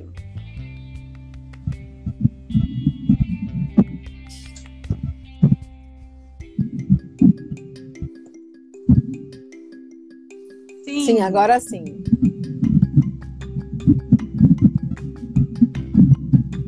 porque eu estou lendo muitos cientistas políticos cientistas políticos conscientes, né? Então foi muito colocado que é, em setembro a gente vai estar vivendo um momento pior do que todos, né? Porque essa variante que está chegando no Rio de Janeiro, ela vai chegar para o Brasil. Então, assim, eu estou muito apavorada, né? Muito preocupada com isso, porque a gente, nós fomos os primeiros a parar e vamos ser os últimos a voltar. Nossa arte é de aglomeração. Então, quem estiver filmando com a locação só, que puder colocar a equipe toda trancada no lugar, que fizer todo o procedimento, e conter o período de filmagem ali, e devolver as pessoas para casa é, também testadas e cuidadas, esses vão filmar. Os outros vão filmar arriscando a vida. Né? Isso pode ter certeza. Porque não tem condição, não tem. É, olha, Francisco Meira, duas, vacinado duas vezes, né? Coloca agora, estão colocando em xeque a Coronavac. Gente, não é isso. As pessoas vacinam e acham que estão livres. Não está livre. Você pode ter, um, por exemplo, uma pessoa mais jovem que vacinou e tem a Covid, ela vai estar, tá, ter mais chance de sobreviver. Uma pessoa mais idosa, é. que os órgãos já não são mais os mesmos, que estão ali debilitados, você vê que a primeira está mandando de forma debilitada. Né? Então, assim, é, quando o Covid pega, ele ataca o órgão mais fraco. Então a gente tem que estar tá lendo é, bastante para entender 80. Isso aí, o, o, que é esse Covid, né? Como que ele ataca o seu organismo? Ele procura a sua maior fragilidade, né? Ele vai nesse plano. Então eu, eu penso muito que os governos estão muito devagar. Eu acho que as entidades têm que pressionar os governantes municipais, estaduais, não digo nem federal, que isso não existe, mas porque a gente tem que pensar, criar um núcleo de estudo, não sei o que vai ser feito, para pensar a sobrevivência dessas pessoas, né? E, e, eu nem falo de mim, porque eu estou com um projeto que é um mapeamento de filmes que já estão prontos. Mas aí vai dizer que eu estou cansada da minha sardinha. Então eu procuro pensar em desenvolvimento de projeto, eu procuro pensar em finalização de projetos que estão parados, né? E pensar mesmo em criar um cadastramento onde as pessoas, com essa lei Paulo Gustavo, que Deus quiser vai sair, dia 23 vai ser votado agora, né? Ah, já foi avisado para a gente Marcos já avisou. Então, assim, que essa lei Paulo Gustavo, ela pense em assalariar os técnicos do audiovisual, da música, da dança, da literatura, de todos os departamentos, porque essas pessoas ainda vão sofrer muito, né? E olha assim, eu falo porque eu percebo que o eletricista, o maquinista, né, o, o o, o boy de set, o maquiador, são pessoas que lidam diretamente com as pessoas, estão ali o tempo inteiro, trocando, o, o, o técnico de som está trocando o microfone das pessoas, a, a saliva cai no, no, microfone, ele tem. Ele, ah, não tem o enfermeiro no set, foi envolvida. A gente não mas a gente que pensar na sua maior. E isso a gente está fazendo. É muito preocupante. Então, eu acho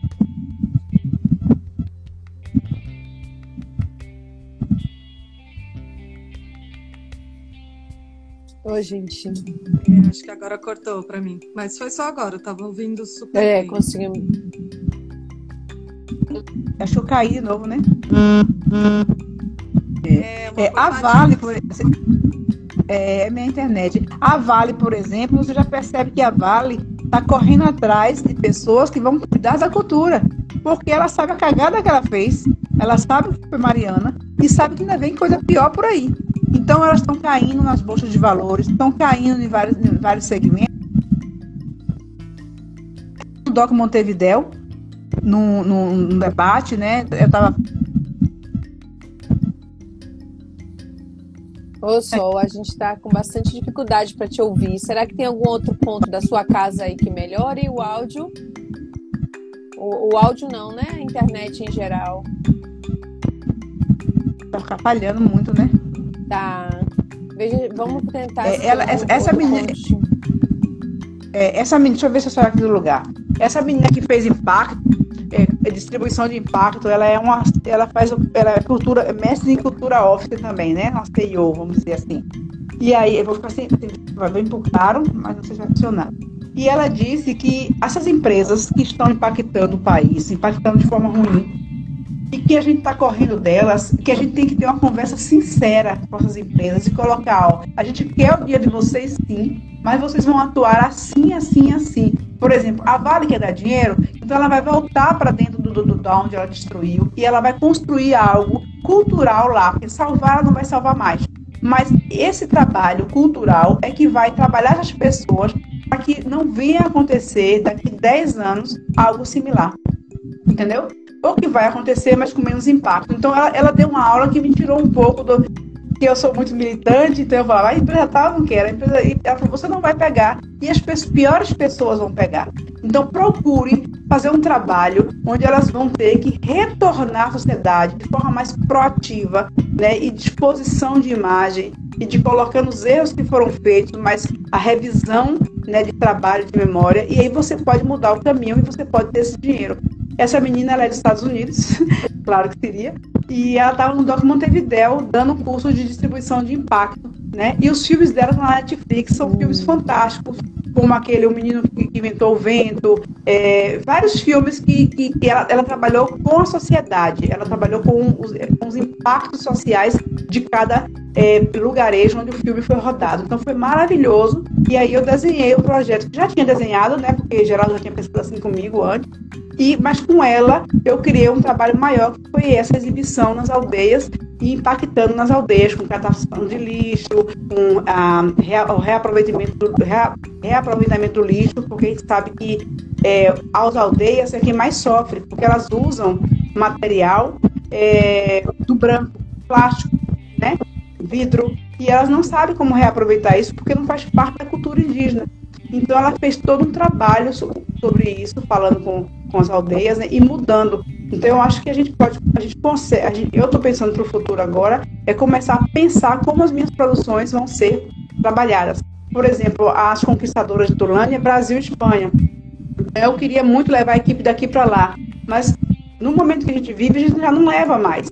A gente usa a equipe de criação aqui, mas a gente já tem que pegar pessoas de lá, porque ele não vai arriscar uma equipe inteira atravessando o oceano, né, de avião, para ir para outro país e voltar para o nosso país novamente. Então a gente tem que repensar essas coisas, tem que repensar a estrutura, que equipe é essa, como é que a gente vai montar elas.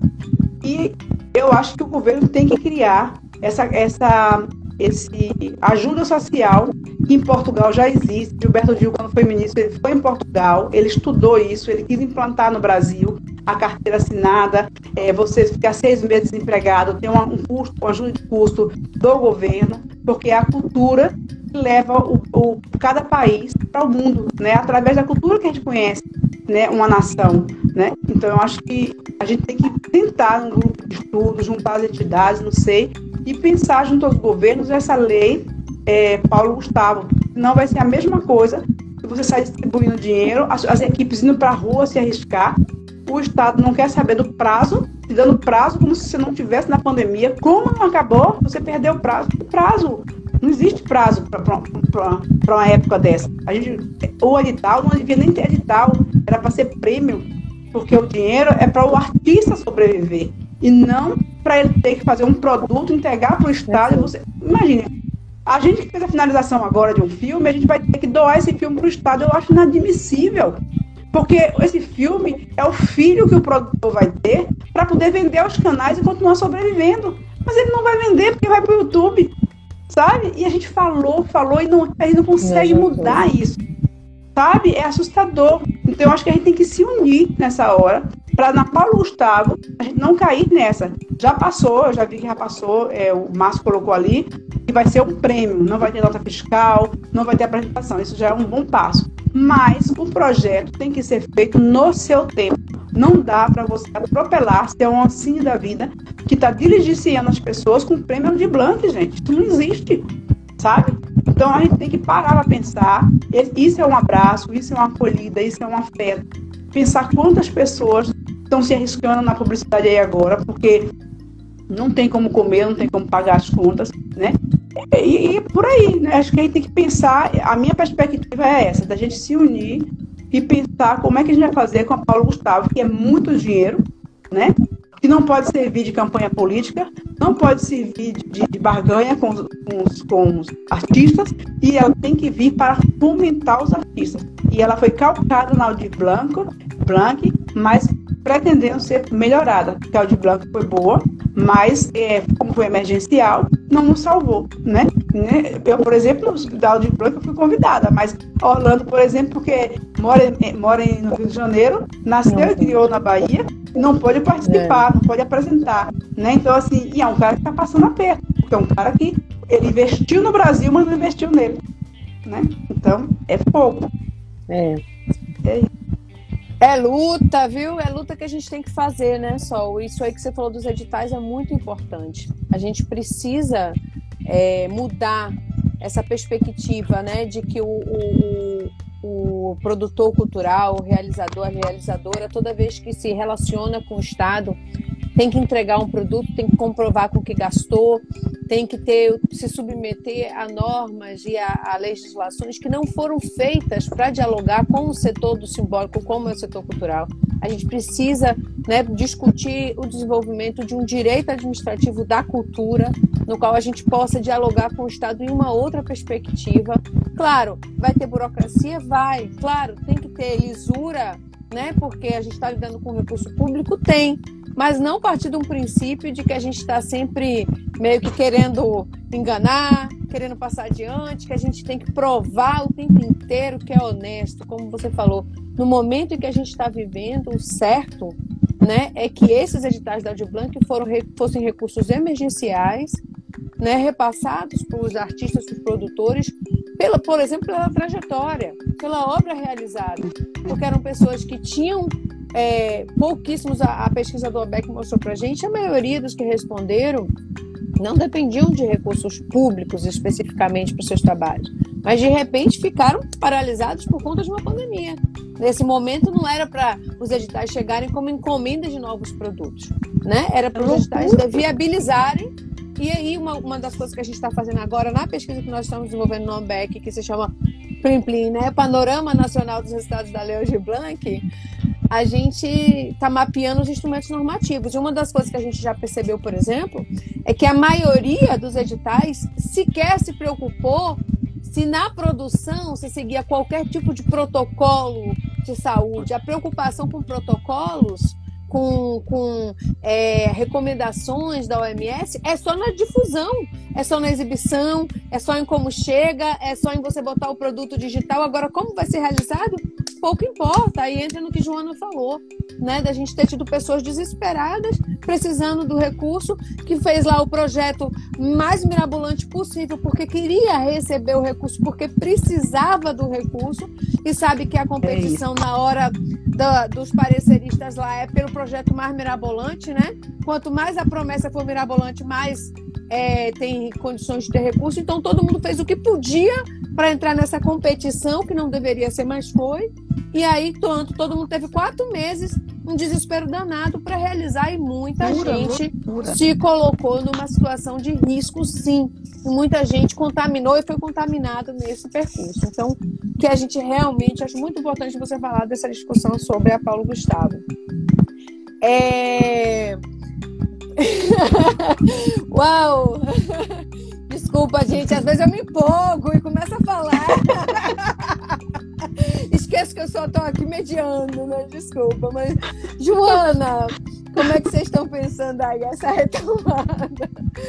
Dani, você não me viu como mediadora, Dani.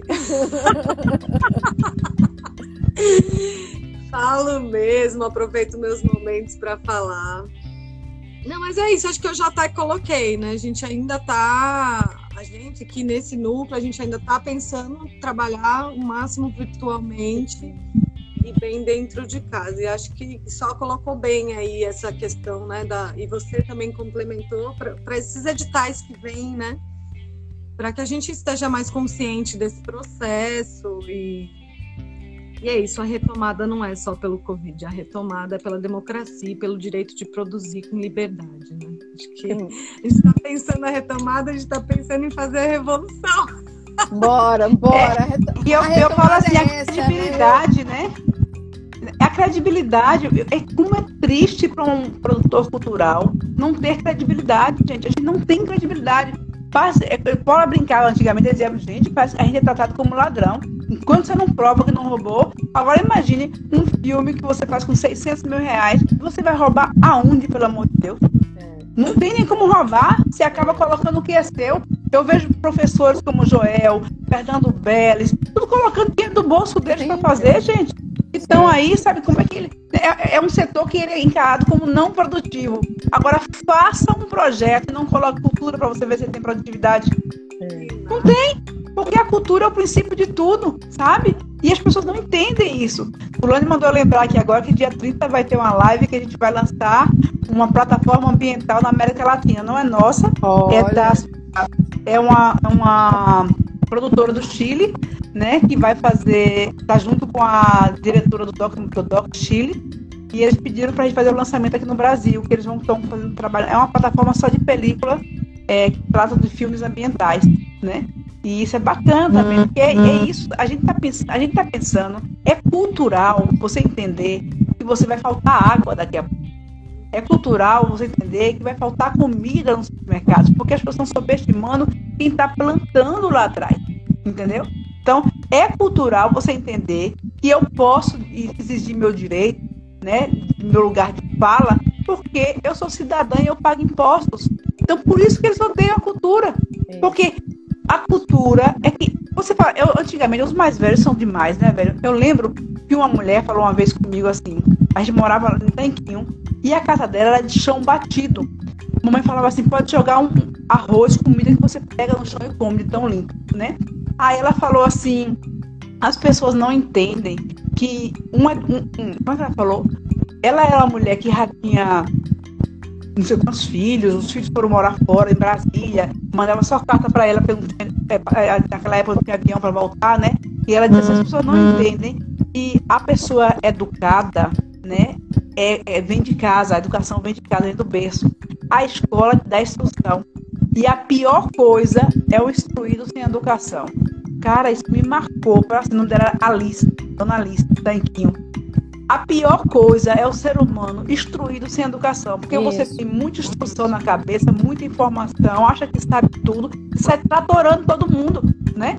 O, o, o seu diploma te dá o direito de você olhar para os outros nariz torcido. Agora, para para ouvir, para você ver como as pessoas nos ensinam. Eu filmei em um Auá, o filme de Sofia Cega Seca e o de Lula, o Na Terra do Sol. E depois eu fui, é, os dois foi ficção. Depois eu voltei com o irmão Pena para fazer São Paulo de Uauá. Era documentário. O tempo é outro, porque a ficção você entra armada, você pensa muito, não pode errar nada, planifica tudo. Eu acordo às quatro e meia da manhã, chega o documentário, a gente página na porta. Aí a irmã falou, você não marcou com o cara? Eu marquei. Ele falou, que horas? Dez horas. Aí a gente falava a dona da casa, gente marcou com seu plano de tal. Que ah, foi? Então ele veio, tá chegando aí, tá dando comida pro gado lá no pasto. É tipo assim, espere. é, tá invadindo o lugar dos outros, entendeu? E, e aí a gente aprende no Uauá, São Paulo de Uauá, que o tempo é outro entendeu? E a gente tem que saber esperar, saber escutar. A sabedoria, a comida. Geraldo falava assim: nós somos um tubo digestivo. Ele falava, né? E aí eu ficava, mas por que Geraldo repete tanto isso? E hoje, na pandemia, eu vim ver, quando eu fiquei só com feijão, arroz e ovo, e eu falei, caralho, eu tô alimentada, eu não tô morta, e é assim, 90% dos nordestinos estão alimentados, o resto é firula que a gente inventa para comer diferente, Isso. mas o que alimenta é o feijão com arroz. Porque o nordestino, às vezes, o nordestino que eu digo do campo, às vezes não tem nem o ovo. Mas o feijão com arroz ele tem, entendeu? Então, assim, é o que ele come, é o feijão, arroz e sal. Porque nem o tempero tem. E no Uauá eu descobri isso. A gente não tinha melão, a gente não tinha mamão, a gente tinha melancia. Melancia tinha de sobra.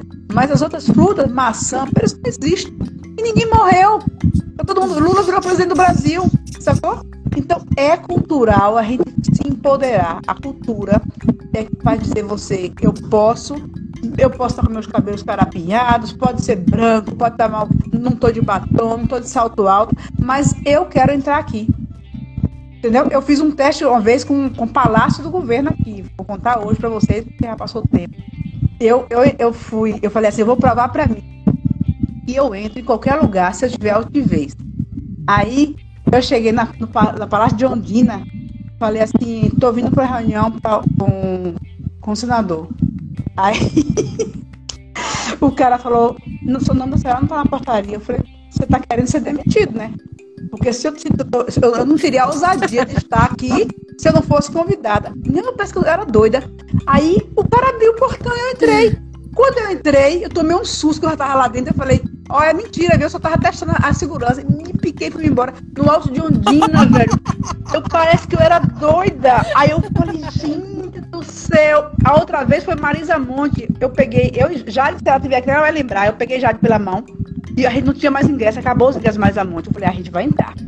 Aí peguei um telefone, aquele, aquele celular Motorola grandão, botei no ouvido e falei assim, é, oh, a Virgínia, era a Virgínia da, da Ring, que estava na, na, na, na, programação do Teatro Castro né? Eu falei, oh, Virgínia, eu tô aqui fora e, e a, o portão está fechado, eu não vou entrar. O cara olhou para mim e disse, senhora, calma, a senhora já vai entrar. Abri o portão, eu entrei com o Jade, entramos no TCA e sentamos duas cadeiras vazias que lá, lá tinha. E eu falei, caralho, ao desejo nada falta. Crianças não façam isso em casa. Ou façam, né? Ou ocupem mesmo. Gente, olha só. Nossa conversa poderia durar aqui a vida inteira porque é maravilhosa. Mas eu vou chamar aqui agora, para esse final, a minha irmã, minha parceira, minha amiga, que também está aí no, na área audiovisual, viu? Ela faz os vídeos dela de casamento, 15 anos, institucionais, Cleice Caneta. Ah e que também enfrentou a pandemia, né? Porque estava bem na produção audiovisual no início da pandemia e de repente teve que se reinventar, né, Gleice? É, primeiro, deixa eu falar uma coisa aqui. Sol, eu tenho uma sol aqui em casa, tá aqui pulando de alegria. Porque a minha sol tá aqui, ela tem 11 anos e ela é fã do Michael Jackson. E Daniele falou que você participou da produção. E ela tá aqui, mãe, conheço. Mãe, eu não acredito que ela viu o Michael Jackson, ela conheceu o Michael Jackson. Sofia. Eu falei, é. é. Então ela acabou acompanhando a live aqui, porque ela falou, quando a senhora aparecer aqui, eu vou aparecer aqui com ela. Aparece aí, Pois é, Sol. Cadê você, Sol? De sol pra sol? Vem, não Cadê? tem problema não. Vem, tia. Aí é. Tá- Gente, é muita cara de vocês, né? Mesmo risinho de Dani seu. Começou a ouvir Michael Jackson com a tia. Começou a ouvir Michael Jackson com a tia com 3 anos de idade. A tia botava ela pra ouvir Michael Jackson e ela gosta até hoje. É, Todas Jade as e Titio foram pro set, né? Porque eu tava, na, na época eu tava com o pai deles. E aí eu, eu tava produzindo o filme, levei eles pra lá, pra o Otto. E depois eh, eh, Tito levou eles pra, o- pra o show, né? Pra ver lá a, a filmagem. Eu, como sempre, que a Tia estava nos bastidores, né? Eu só fui um dia no Pelourinho. Mas do dia que Michael Jackson estava mesmo, eu só fui no hotel. Mas no, no show mesmo eu fiquei produzindo, né? Nos bastidores. Não fiquei lá dentro. Então, na hora do almoço, que ele almoçou com todo mundo, separou o almoço para ele, almoço igual todo natureba e tal. Aí quando era no Sesc Senac ali, quando ele viu do outro lado a vatapá, caruru, ele pulou pro outro lado e comeu. Eu falei, tomara que esse homem não morra, pelo amor de Deus. Sério? Que Tá, foi saber. o pessoal do Dieta que me indicou, né, pra lá. Foi massa. Foi um projeto bem bacana. Eu gostei de ver aquela pessoa simples, né, que ele tava no set, com as pessoas, brincando com todo mundo. Eu falo, a gente cria, quem cria os, cria os mitos somos nós. E a partir do momento que você quebra a mitologia e vai pros, falar com os deuses, eles são igual a vocês. São mortais, porque não são deuses, né? Cada um de nós somos deuses. É, verdade. Bom, gente, que lindo esse encontro. Fico muito feliz.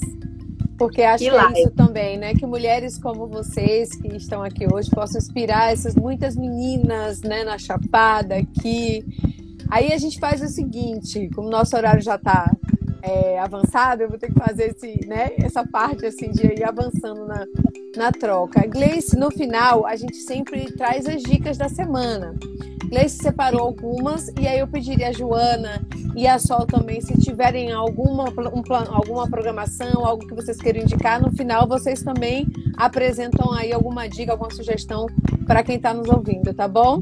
Então, Gleice, o que é que você preparou aí? Ai, que live, viu? que live. Primeiro, o que, é que você achou da live, né? Primeiro que eu tô em êxtase. Eu tô- já fui aqui pro Instagram de Joana, olhei tudo aqui. Aí eu vi, ela A me Ela segue, é eu tudo. live? Eu vou, e eu vou relembrar pra você que tá aí assistindo que essa live vai ficar salva, bebê. Então você pode assistir depois, quantas vezes você quiser. E você pode compartilhar isso, esse conteúdo aqui. Pra gente, que acha... eu tava me achando tão pequenininha. Assim, ai, meu... Daniela falou: você quer participar do debate? Eu, Dani, elas são demais pra mim. Com- Eu eu Ah, convidei, igual eu eu. convidei. Na live da, da eu fiquei assim, quando eu vi aquelas meninas falando, gente, Ana, que já tá com filme em Cannes, não sei onde, eu falei, gente, eu nunca fui pra Cannes, eu só fui na militância, porque eu esqueci tanto de mim que eu só militei. E essas meninas já têm projetos, já têm filme, já estão filmando, já estão não sei aonde. Quando eu vejo é, essa menina como dela, eu amo ela de paixão. Uma produtora executiva, meu Deus, só porque eu falei agora, falhou o nome dela. Ah, Daiane Sena falando. Daiane. Ela é uma deusa, né? Menina, que mulher poderosa é aquela. Quando ela fala, eu fico encantada com a fala dela. Eu, o poder dela falar é tão contundente pra mim que eu fico assim engasgada. Então, na live agora da UF, eu fiquei assim com as meninas. Eram meninas poderosas, jovens, mas com um caminho imenso assim pela frente para trilhar e o que ela já fez. Eu falei, meu Deus do céu, que mulher é essa? Que meninas são essas? O mundo tá muito empoderado. Eu só E gratidão. a ela eu falo pra todo mundo. A ela eu boto no site da. Eu botei agora no pessoal do, da Venezuela, botei com o pessoal da, de, de Doco Montevideo. Falo com os outros estados do Brasil, porque é muito lindo o projeto da ela, gente. Orlando, Orlando me ligou e falou: Você viu que projeto? Eu falei: Pois é, minha filha. As meninas estão bombando, que era o sonho dele, né, lá em Lençóis. E eles vieram e realizaram esse sonho. Ele está super feliz com o sonho também, com a ela também. Então, é... mas Gay, o que, é que a gente tem aí então, de. Gratidão, né, por vocês pararem nesse sábado para vir aqui somar tanto com a gente. Hoje tem algumas dicas. Primeiro é o Festival de Cultura para é, Festival de Culturas Surdas, que é promovido pelo Itaú Cultural. O festival deste ano, que vai acontecer, começou no dia entre o dia 9 ao dia 22 de agosto no site. Maria vai botar aí o link certinho para quem tiver interesse em participar. É, o Festival de Culturas Surdas deste ano tem como eixo curatorial a multicurator... Ei, gente, eu tô nervosa. Multiculturalidades surdas e pretende discutir as diferentes maneiras de ser surdo neste mundo. Então, é muito importante que todo mundo participe, que vai, entre aí no link. E quem quiser saber mais também pode falar no direct que a gente explica um pouco mais. As inscrições também estão abertas para no novos cursos da Escola Itaú Cultural. Como o bloco do. Travou? Travou? Foi? Pode ir, pode ir. Pronto, da Escola Itaú Cultural, que compõe o bloco o curso Gestão Organizacional, Estratégias para a Cultura. Então, também Maria vai botar aí o link, quem tiver interesse. O curso de gestão organizacional, estratégias para a cultura, é voltado para artistas, produtores e gestores culturais e trata de temas como governança organizacional, planejamento estratégico, processos, controlador, contra... Gente, eu tenho a língua presa. Por favor, tenha paciência com essa pessoa. eu posso ler mil vezes, mas eu sempre engasgar. Controladoria gestão financeira, gestão de pessoas, comunicação e marketing. As inscrições são pelo link também. A segunda mostra Petrobras de filmes para criança, ó, na Cinemateca do MAN. Começou também no dia 1 mas é até o dia 15, então você já tem a chance de participar. Para participar, primeiro você tem que se inscrever no link para ter sua vaga e poder ir até lá participar desse momento. Não é online, é presencial. E está abertas as inscrições para o terceiro congresso virtual da UFRA, em comemoração a 75 anos. Então é muita coisa, eu sei. Mas a gente vai colocando os links aí, a pessoa que é apresentadora que está, os engajados, mas as informações são muito importantes.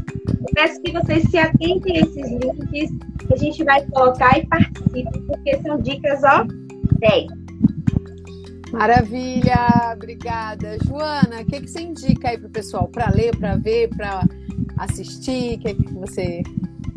Então, eu vou inclusive aproveitar a Make para gravar meu vídeo, para me inscrever no curso do Itaú aí que você está falando, porque a gente está num processo.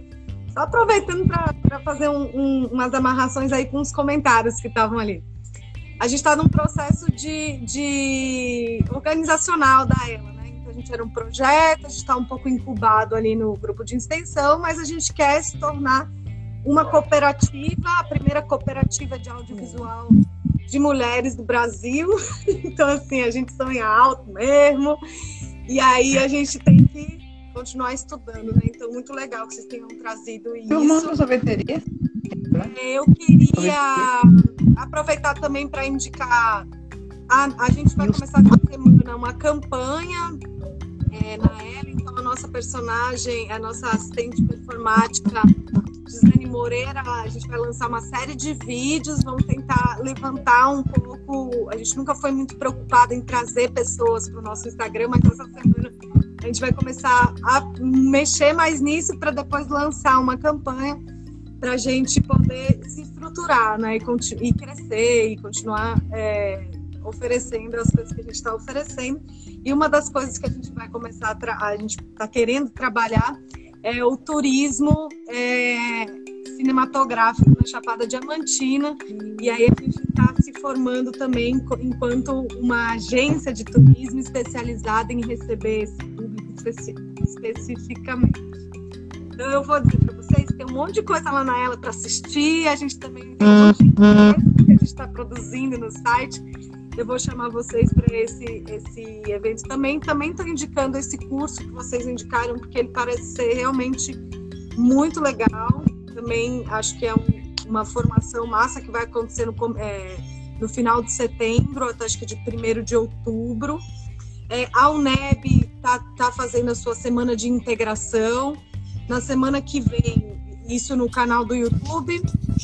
Na semana que vem deve ter a semana de integração da, da UNEB Seadra. É, então, assim, tá rolando. É, estejam acompanhando esses canais é, universitários, porque tá rolando muito debate e muita coisa é, que a gente precisa estar tá acompanhando e apoiando, né? Para a gente ser militante, a gente precisa estar tá apoiando essas ações. E aí, muito... por aqui fico com as minhas dicas agora. Maravilha, vamos aí, vamos seguir a Ela Audiovisual aqui no Instagram, acompanhar as coisas e, e né, é, assistir também. Eu assisti alguns, gostei muito, tem muita coisa boa lá, viu, pessoal? Inclusive algumas críticas bem estruturadas lá, vale a pena ver. Minha querida Sol, o que, é que você nos indica? Então, eu que estou uma mulher invernada, Eu só indico o que está na internet, porque assim, eu estou lendo muito, então eu estou cheia de livros. Quando eu, olho pro meu sofá aqui, às vezes me assusto, porque graças a Deus essa parceria, eu fui no psicólogo, achava que eu era maluca, porque eu começo a ler um livro, passo para outro, passo para outro, passo para outro. E ele falou que não, não que cada um tem seu jeito de ser, né? E, e esse é o meu jeito de fazer. Né? Então, de acordo com os programas que eu estou lendo, eu vou lendo os livros. Então, eu gosto muito de ler. Eu, eu aconselho leitura, porque é, os meus livros são muito específicos, são muito ligados a país, é muito ligado à América Latina, né? É muito ligado à cultura. É o que eu leio no meu dia a dia. Então, por exemplo, eu uso o. Martin Barbero, eu, eu tudo deles, que eu sou doente, estou apaixonada por ele, né? Então, é, tudo que está passando, na, eu estou muito nesse momento de, de acompanhar os seminários dos DOCs. Tem DOC Montevideo, DOC, DOC Chile, DOC é, né, Paraguai, DOC Bolívia, DOC Argentina. Então eu estou seguindo esses DOCs. Acho bacana quem for da área de audiovisual poder seguir. Eles têm Instagram, têm Facebook. Basta colocar assim a palavra DOC, vai aparecer todos os DOCs que estão acontecendo na América Latina. Né? Então você pode acompanhar. Eu ontem fui com minhas sobrinhas, né, a convite de uma delas, a mais nova, na sorveteria é, sur, é, Surdo, na Barra, e aconselho as pessoas irem, porque só são com pessoas surdas, e elas é, atendem a gente com o maior carinho, ensina para você, você começa a aprender com eles, tipo, dizer obrigado, pedir uma coisa, você começa a entender como é que oh. funciona, né? Então é muito legal a iniciativa que Silvia descobriu é, e convidou a mim e a Amanda, nós fomos lá ontem, achei isso maravilhoso. É, visitar o site da ela e ver os filmes do que jeito, porque a gente tem que começar a é, andar em rede, circular nas redes, né?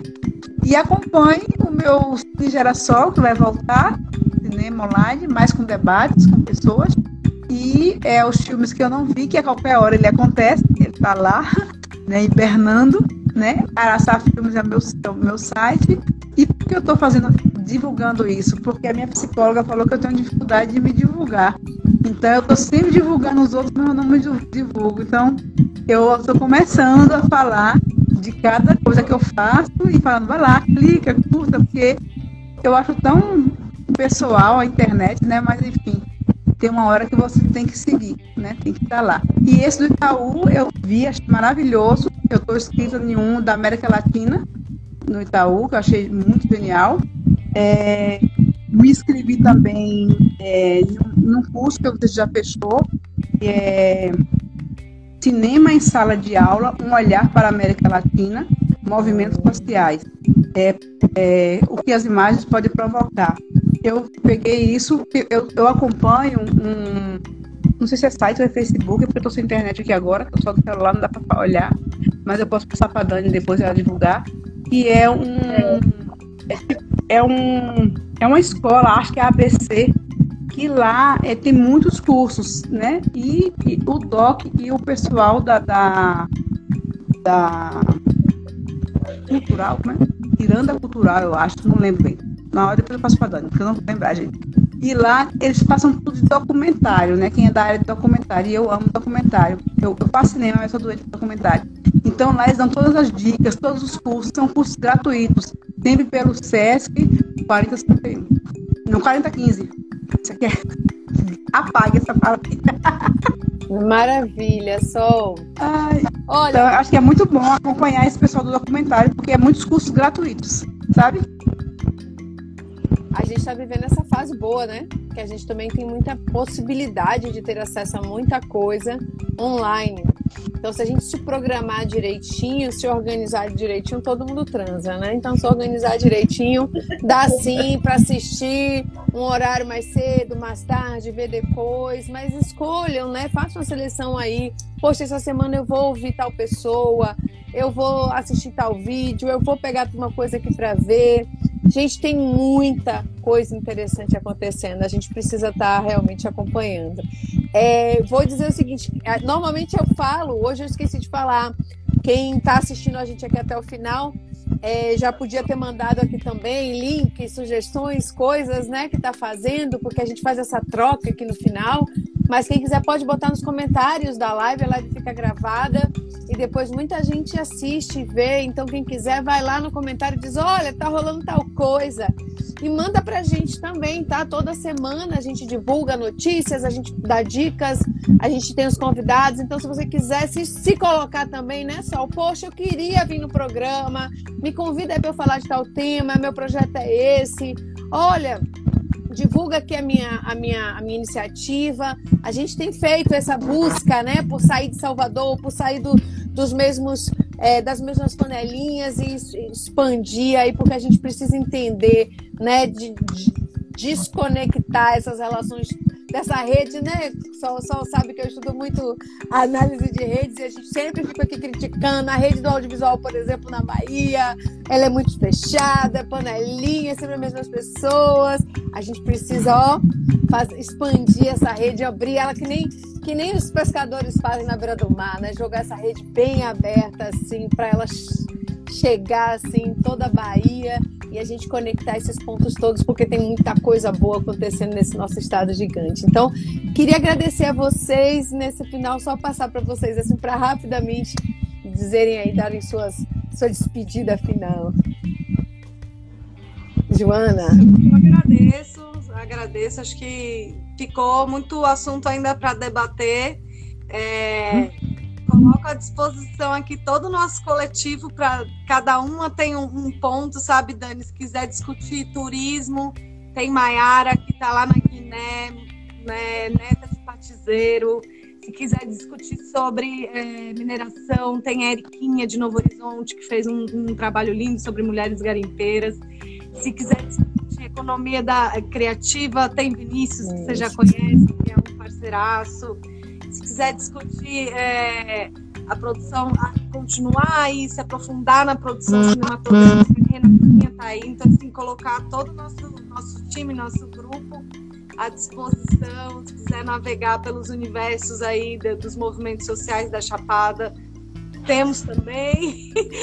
Eu vi aqui um, um entre é, a galera que estava assistindo, um, um militante do Rodrigo, que é do do movimento dos atingidos por barragens ou da mineração. Desculpa, eu, eu confundi. Eu sei que ele tá, a gente está junto, mineração e barragem. Ele também trabalha com audiovisual e desenvolvimento de economia criativa.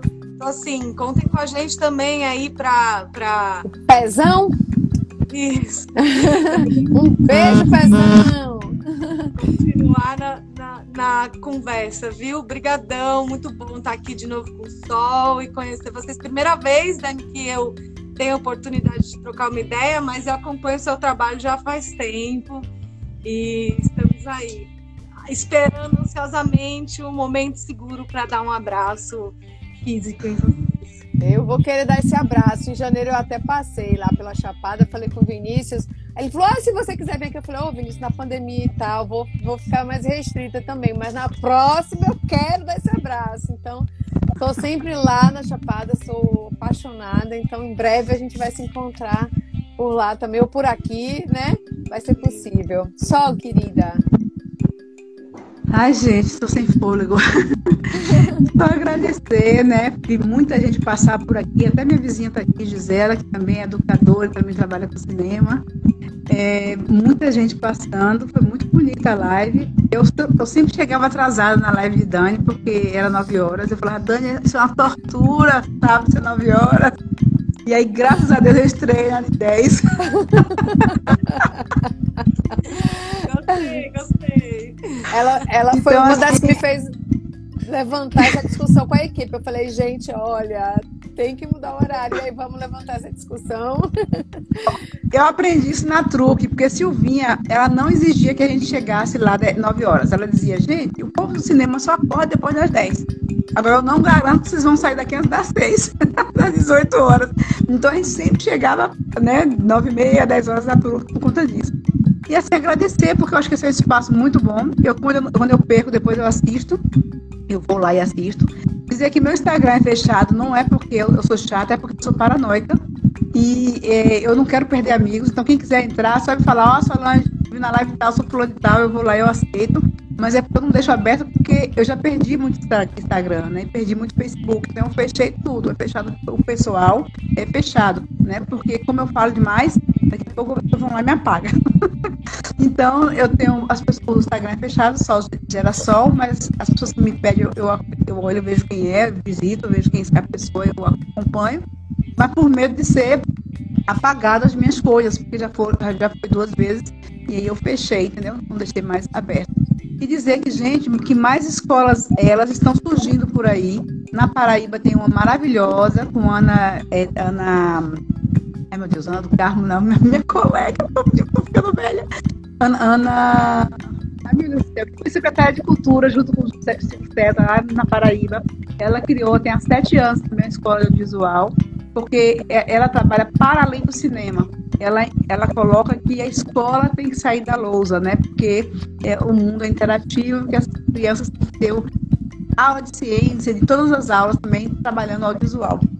Ela está com essa escola. Tem uma amiga minha, Marinete, que é lá da Paraíba, ou lá da, de Mato Grosso do Sul. Ela é formada em Cuba, mas também está com a escola do audiovisual é, para quilombolas. E é, lá em Mato Grosso do Sul, ela, ela, ela saiu do apartamento, juntou com um coletivo de amigos e conseguiu, como o Gil foi na época da refazenda, amigos morando numa casa, eles foram morar lá, então com a escola também trabalhando. Tem Liazinha, irmã de João Rodrigo, que tem um trabalho lindo é, em Santa Catarina, né, que também é com escola. Então, acho que está na hora dessas escolas se conectarem, porque esses jovens de hoje serão o do amanhã. Então, deixo aqui minha gratidão ao De Que Jeito, porque é, brasileiro dá um jeito mesmo em tudo. né? Então, vamos dar um jeito também em sobreviver pandemia. E nesses quadrinhos aqui, que a gente parece que é a Matrix está adormecida, e nós estamos aqui nessa janela falando, né? Obrigada mesmo. Obrigada. Gleice Canedo, quer dar sua despedida? Só agradecer mesmo. Muito, muito obrigada por essa live. É, eu estava precisando dessa live. Estava precisando muito e eu sei que muitas outras pessoas vão assistir depois e vão sentir a mesma coisa. Então, obrigada pela assistência e, e pela aceitação, né? Aceitar vir aqui. Eu queria só deixar um recadinho. O e-mail da gente, da equipe do Que Jeito, é equipe quejeito.gmail.com Sugestão, solicitação, reclamação, são todos bem-vindos. Você deveria me convidar, pode mandar no nosso e-mail que a gente vai responder. Porque às vezes bota no comentário, eu não quero botar, quero uma coisa mais. Pode mandar um e-mail pra gente que a gente tá lendo. tá bom? A nossa produção está trabalhando bem.